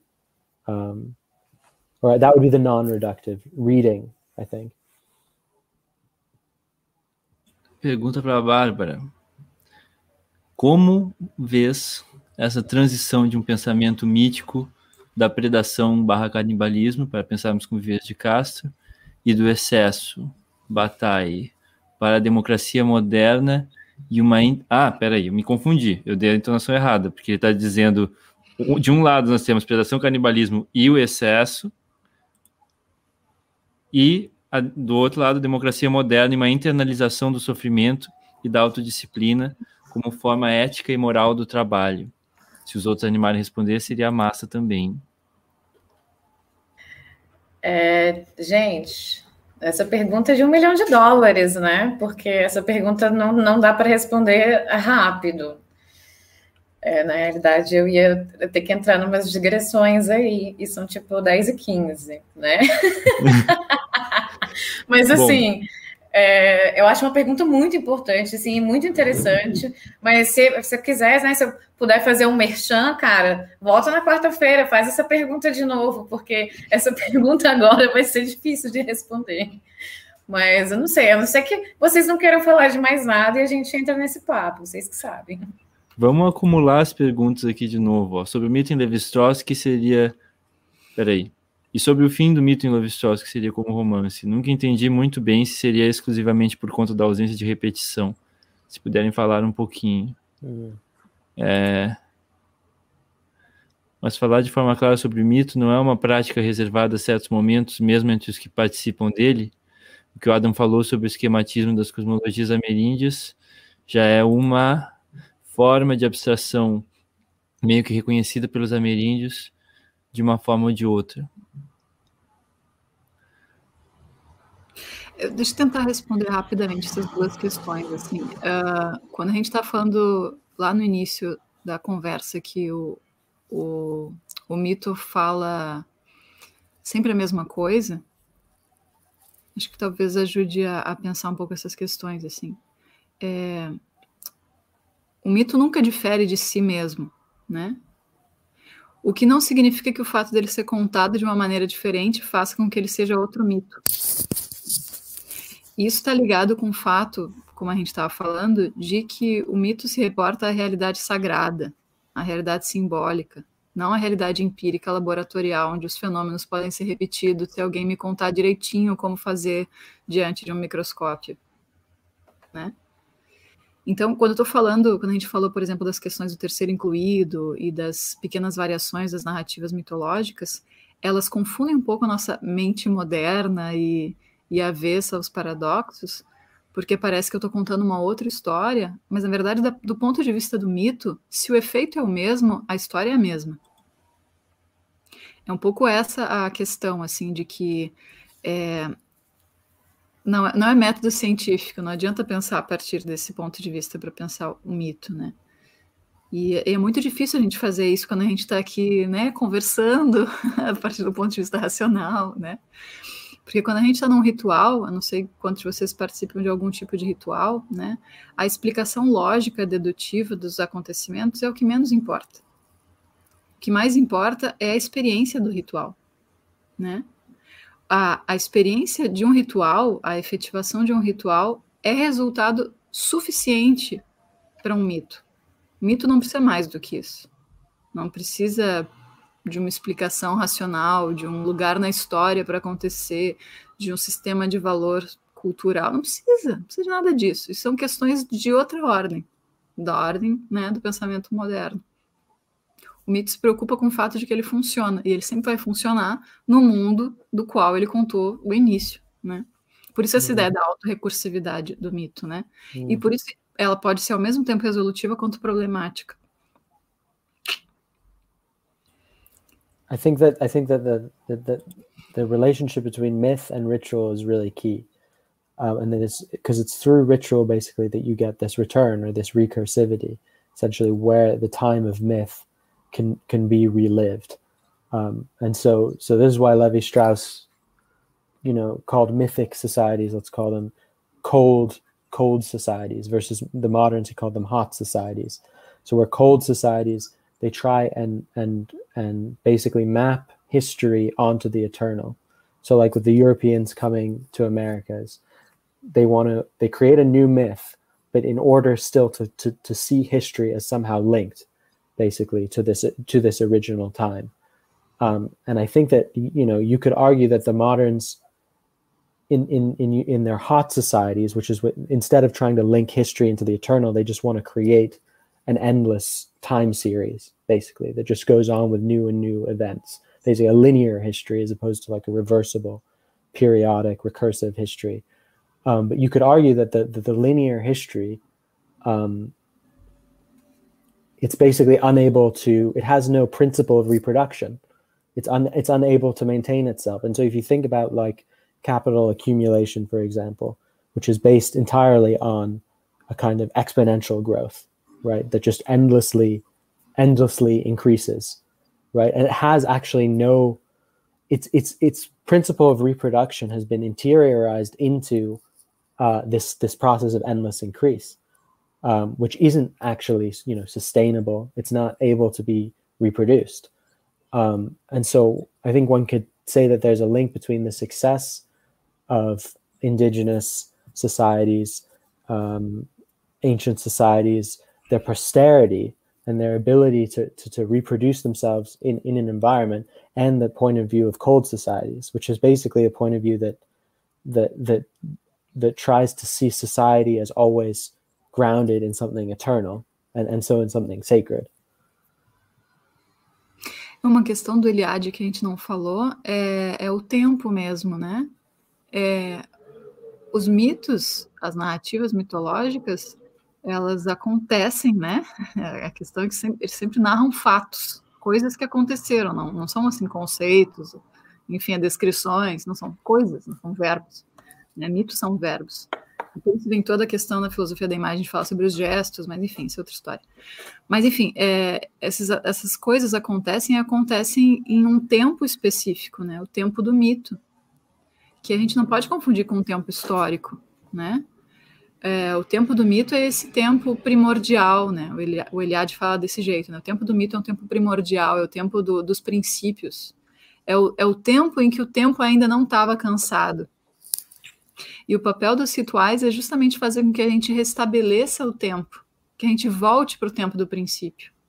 Então, cada vez, cada vez que a gente faz um trabalho para o santo, cada vez que a gente ouve o xamã contar histórias sobre os chapires que ele visitou, cada vez que a gente comunga na igreja cristã, todos esses rituais, que são rituais mitológicos, e não não estou falando que eles são menores porque eles são mitológicos, eles são ao mesmo tempo cosmológicos.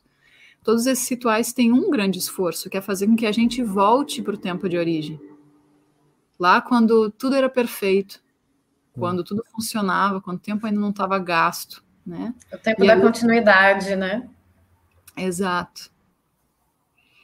Então, então é um pouco esse, é, é, é, esse tempo, né? É, isso é a, a, realidade simbólica, né? Eu continuo em 2021, né? Quando eu faço qualquer um desses rituais e eles, cada um deles vão funcionar de uma maneira diferente para cada pessoa, para cada momento do tempo, enfim, todas as suas variações possíveis.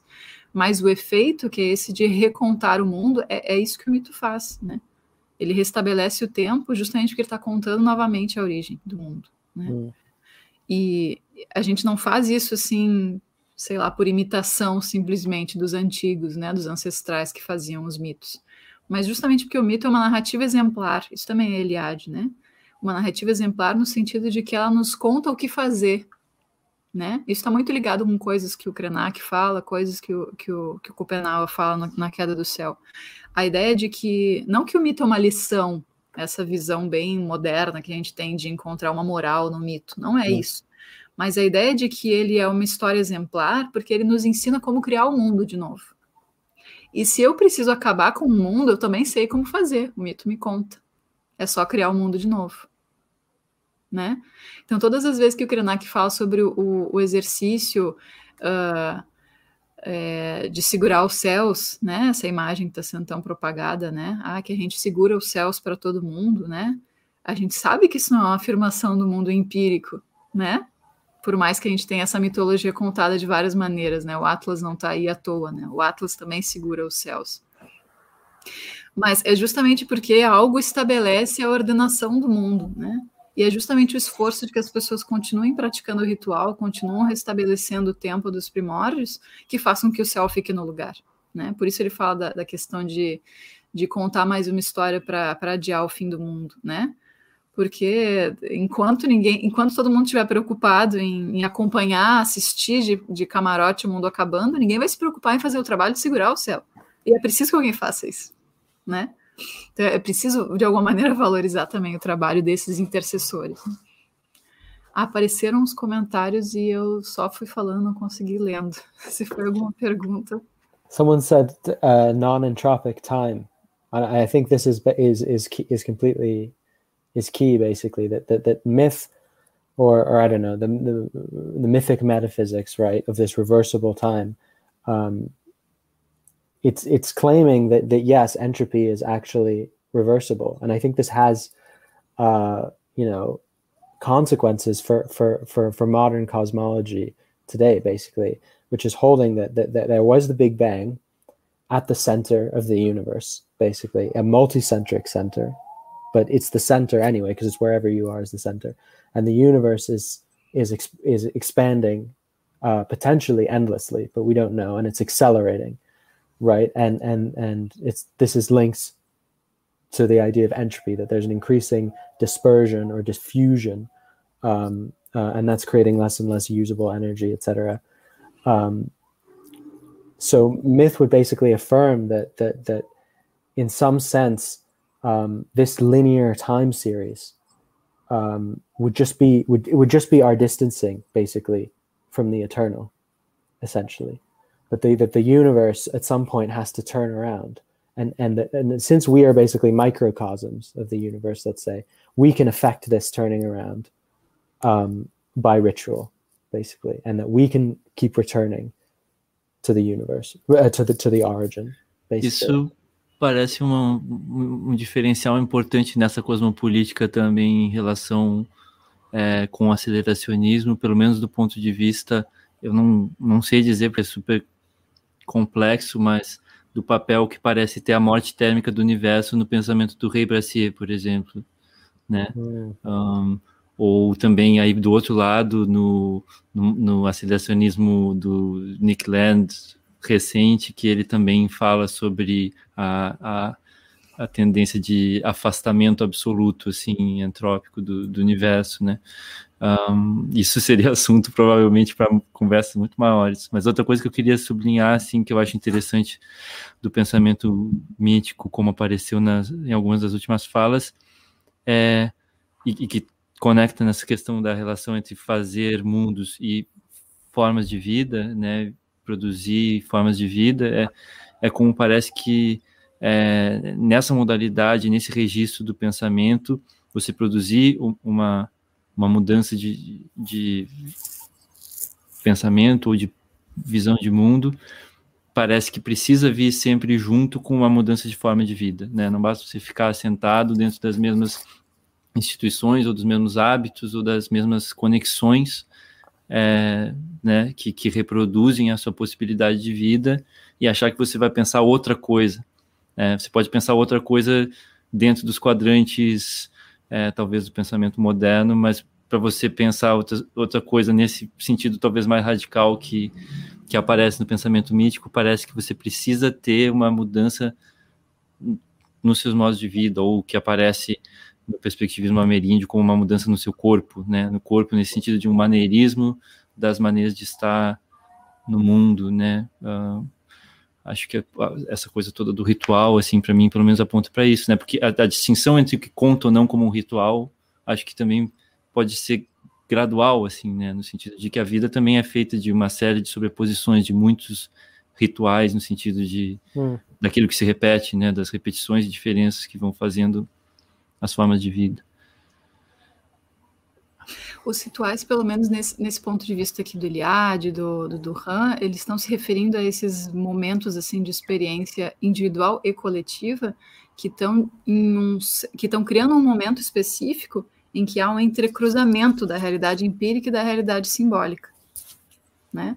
Por exemplo, o clássico, que é a cura do a cura que um xamã faz, né? Existe algo que é da realidade empírica, mas existe algo que é da realidade simbólica, né? Então, nesse momento do ritual em que tem esse entrecruzamento, né, fica ainda mais complicado do que era antes fazer um validar o outro, Né? O normal seria a gente pensar ah, o xamã, charlatão, porque o, tumor continua lá dentro, ele cuspiu uma, uma pena que já estava na boca dele, né? que seria o, o clássico, né? para citar essa etnografia tradicional do Boas, é, seria a submissão do, da, da, da realidade simbólica a outra realidade. Né? Mas a gente pode fazer o contrário também. E no momento ritual fica ainda mais difícil fazer isso, porque as coisas estão de fato acontecendo. Né? É, então, o ritual ele é, é, necessário, como consequência desse entrecruzamento, a transformação dos sujeitos. O, o, porque o ritual é aquele momento em que o mito acontece de novo. E cada vez que o mito acontece, bem, gente, a gente pode não saber o que é mito, mas se a gente sabe que o mito está acontecendo, no mínimo a gente sabe, né? O grande está acontecendo, né? Quer seja a origem de um mundo ou o fim do outro. Eu acho que nesse sentido que a Annelise está falando, é, pelo menos da, da, maneira que eu penso, seria justamente, pensando em outros termos, né, nesse ponto de comunicação entre o profano e o sagrado, né, em que, que a gente está se utilizando de, de práticas profanas, né, do nosso mundo. É... Ah, não, gente, não vou nem começar, não, deixa para lá. É, o, o, o Eliade volta e meia, eu tô falando muito Eliade agora, mas enfim ele ele tem todo um esforço de defender o, homem religioso, né? Nessa época eles adoravam dizer, ah, o homo simbólico, o homo religioso, o homo não sei o quê. Mas enfim, o dele era o homem religioso. E justamente sendo a pessoa essa que consegue trazer para o mundo profano o sagrado, né? Tudo que um homem religioso faz é sagrado no mundo profano, né? É, é um pouco o, o, o, debate, né, que a gente é instado a fazer quando a gente está pensando, por exemplo, é, a, a, intrusão né, do, das ontologias ameríndias, né? A gente está voltando a levar em consideração o fato de que, opa, dá para, né? Dá para levar adiante essas práticas, essas que carregam o mundo junto com elas, sem que isso seja tratado da mesma maneira que era antes, como o pensamento do selvagem, né? Gente, tá já assim, né? Fechando duas horas acho que a gente podia ir é, wrapping up, como eles dizem. Um, a gente tem que jantar e fazer nossos rituais noturnos, seja quais forem. É. Queria saber o que, que, vocês gostariam ainda de dizer. I think that one thing we didn't really mention was the climate crisis and that that, that the cosmopolitical motivation for including you know Amerindian thought and and and and the relationship between myth and and ecology, uh, which came up slightly in the idea of, of entropy and and that you know we have kind of uh, Schrodinger came up with this notion of neg, neg entropy, um, that, that life in some sense you know life is kind of a not actually defined really by biologists, but very much taken up by uh, by moderns usually as an exclusivist category to say you know stones are not alive but but really life we don't know exactly what life is but there is this kind of more open-ended definition of negentropy of, a, of an ability to, to reverse entropy. And um, one could argue that you know that, that that's what the shaman is trying to do basically that there's a distancing and uh, a distancing from the center and he's trying to to reverse it and so we're faced, I think, with a kind of global or planetary shamanic problem of, of reversing this increasing entropy that's resulting from from from uh, the burning of fossil fuels.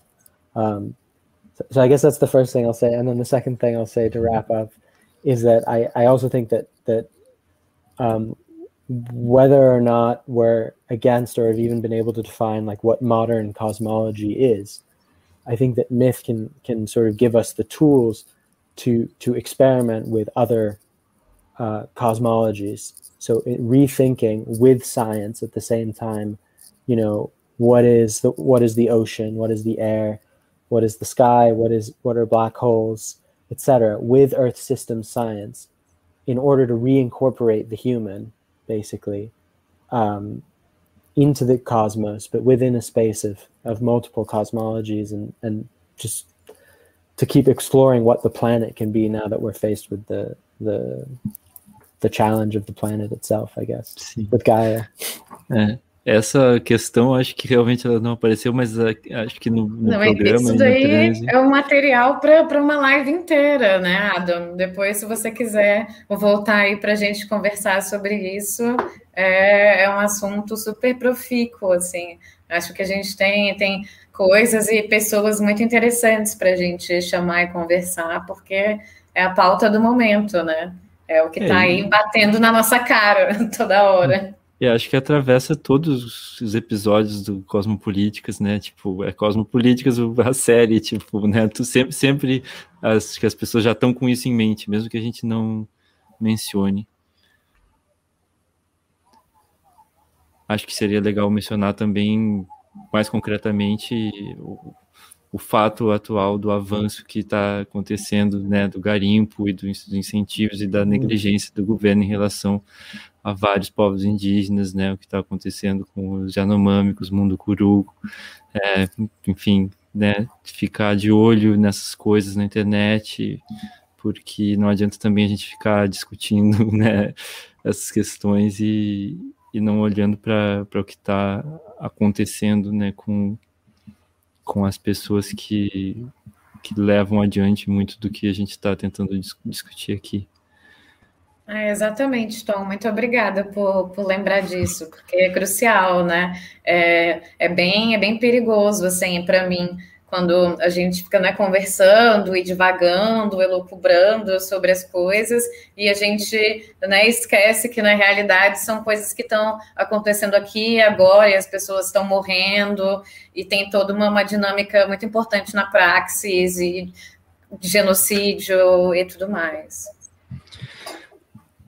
É, e, e, vocês gostariam de fazer assim é, algum tipo de jabá também, contar dos projetos, o que, que vocês estão fazendo, né? Tipo, o, o Adam tá é, lançando, desenvolvendo um projeto que é o Oscillations, a Annelise faz parte desse, dessa instituição maravilhosa que é a PPH, que muitas das pessoas que acompanham o trânsito devem conhecer.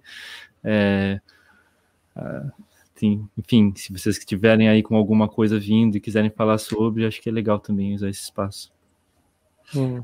Antes de fazer o intervalo comercial, que vai ser o fim, é, eu queria só falar uma coisinha que acho que é muito importante, volta e meia a gente ouve, né, quando principalmente o movimento das feministas negras no Brasil fala, que é essa ideia de que o futuro é ancestral, né? Eu acho que volta e meia isso é falado de uma maneira falado não, isso é entendido de uma maneira poética demais, mas já que a gente está falando sobre isso, sim, acho que não tem melhor lugar para levar isso a sério, sabe? Uh, pensando é, com a ajuda de alguma das pessoas que estavam conversando com a gente hoje, né, desses autores, acho que às vezes a gente leva a conversa muito para além e, e, perde algumas coisas que estavam lá nos inícios, que são bem básicas. Tem uma coisa que está lá no Levi Bru, lá no início, né, que é essa ideia de que bem, lembrando assim, ele está tentando não falar do pensamento dos primitivos, ele está tentando né, falar um, do pensamento primitivo, né? E aí ele vai tentar falar isso dizendo assim, olha, na verdade, o que, o que acontece aqui é que essas pessoas, né, essa forma de organização social, faz com que essas pessoas vejam coisas que a gente não vê. Ele fala, o misticismo dessas sociedades primitivas é, significa uma imersão total numa realidade que é suprassensível.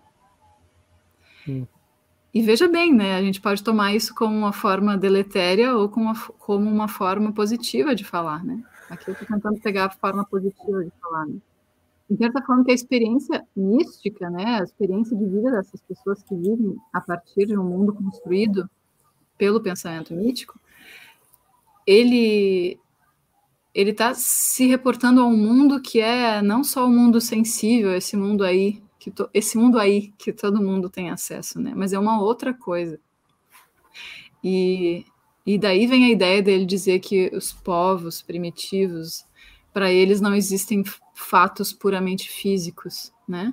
Justamente isso, né? Porque nenhum mundo, nenhum conceito vem sem vem, vem sem, sem trazer o seu mundo de arrasto, né? Suas mitologias de arrasto. E aí tem uma formulação dele, só para terminar, que eu acho que ajuda muito. Ele vai falar que o conhecimento das leis não satisfaz essa gente. Que bom, né? Que bom, porque a gente conheceu leis suficientemente até agora que não fez o mundo um lugar melhor, né? Não para a maioria das pessoas que habitam esse mundo, né? Então, que o conhecimento da lei não, não satisfaça também, né? que o conhecimento das leis científicas da natureza não seja o suficiente, né? Que, que essa atitude dos primitivos seja nossa, né? Que de fato a gente entenda o futuro como ancestral, que a gente seja que nem eles um pouquinho.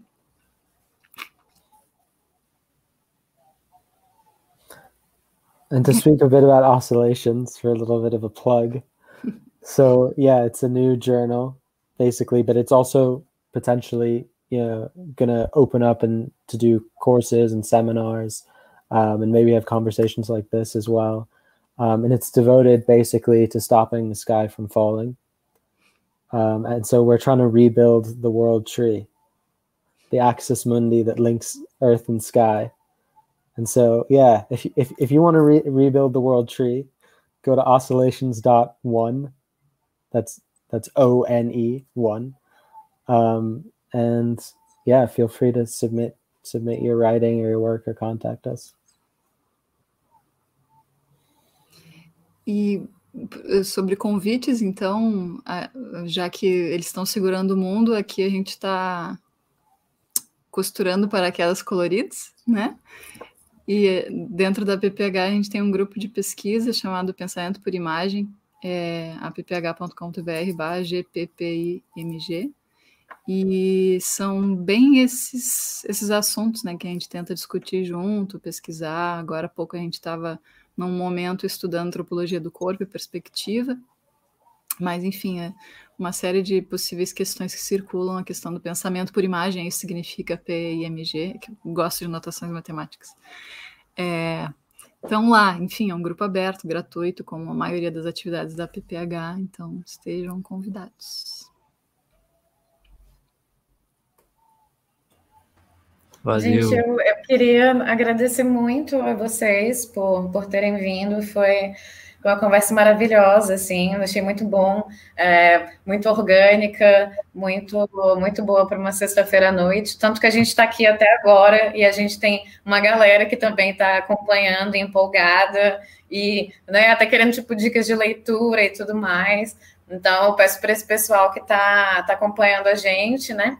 Que sigam o transe, sigam no Twitter, sigam no Instagram, nos canais todos. É, a gente tem né, vários programas, a gente fala sobre várias coisas, então sempre colhem. É, fazer o jabá do programa de quarta-feira, que a gente vai falar sobre hum, as filosofias da crueldade, né? a gente vai falar sobre Arthur, Blanchot e Bataille. Vai ser um programa muito massa. Espero encontrar todos vocês lá. E queria agradecer todo mundo, muito obrigada, foi, foi lindo. Valeu, gente. Então, boa noite para os nossos telespectadores. Espero que aproveitem esse fim de semana pandêmico. E é isso aí.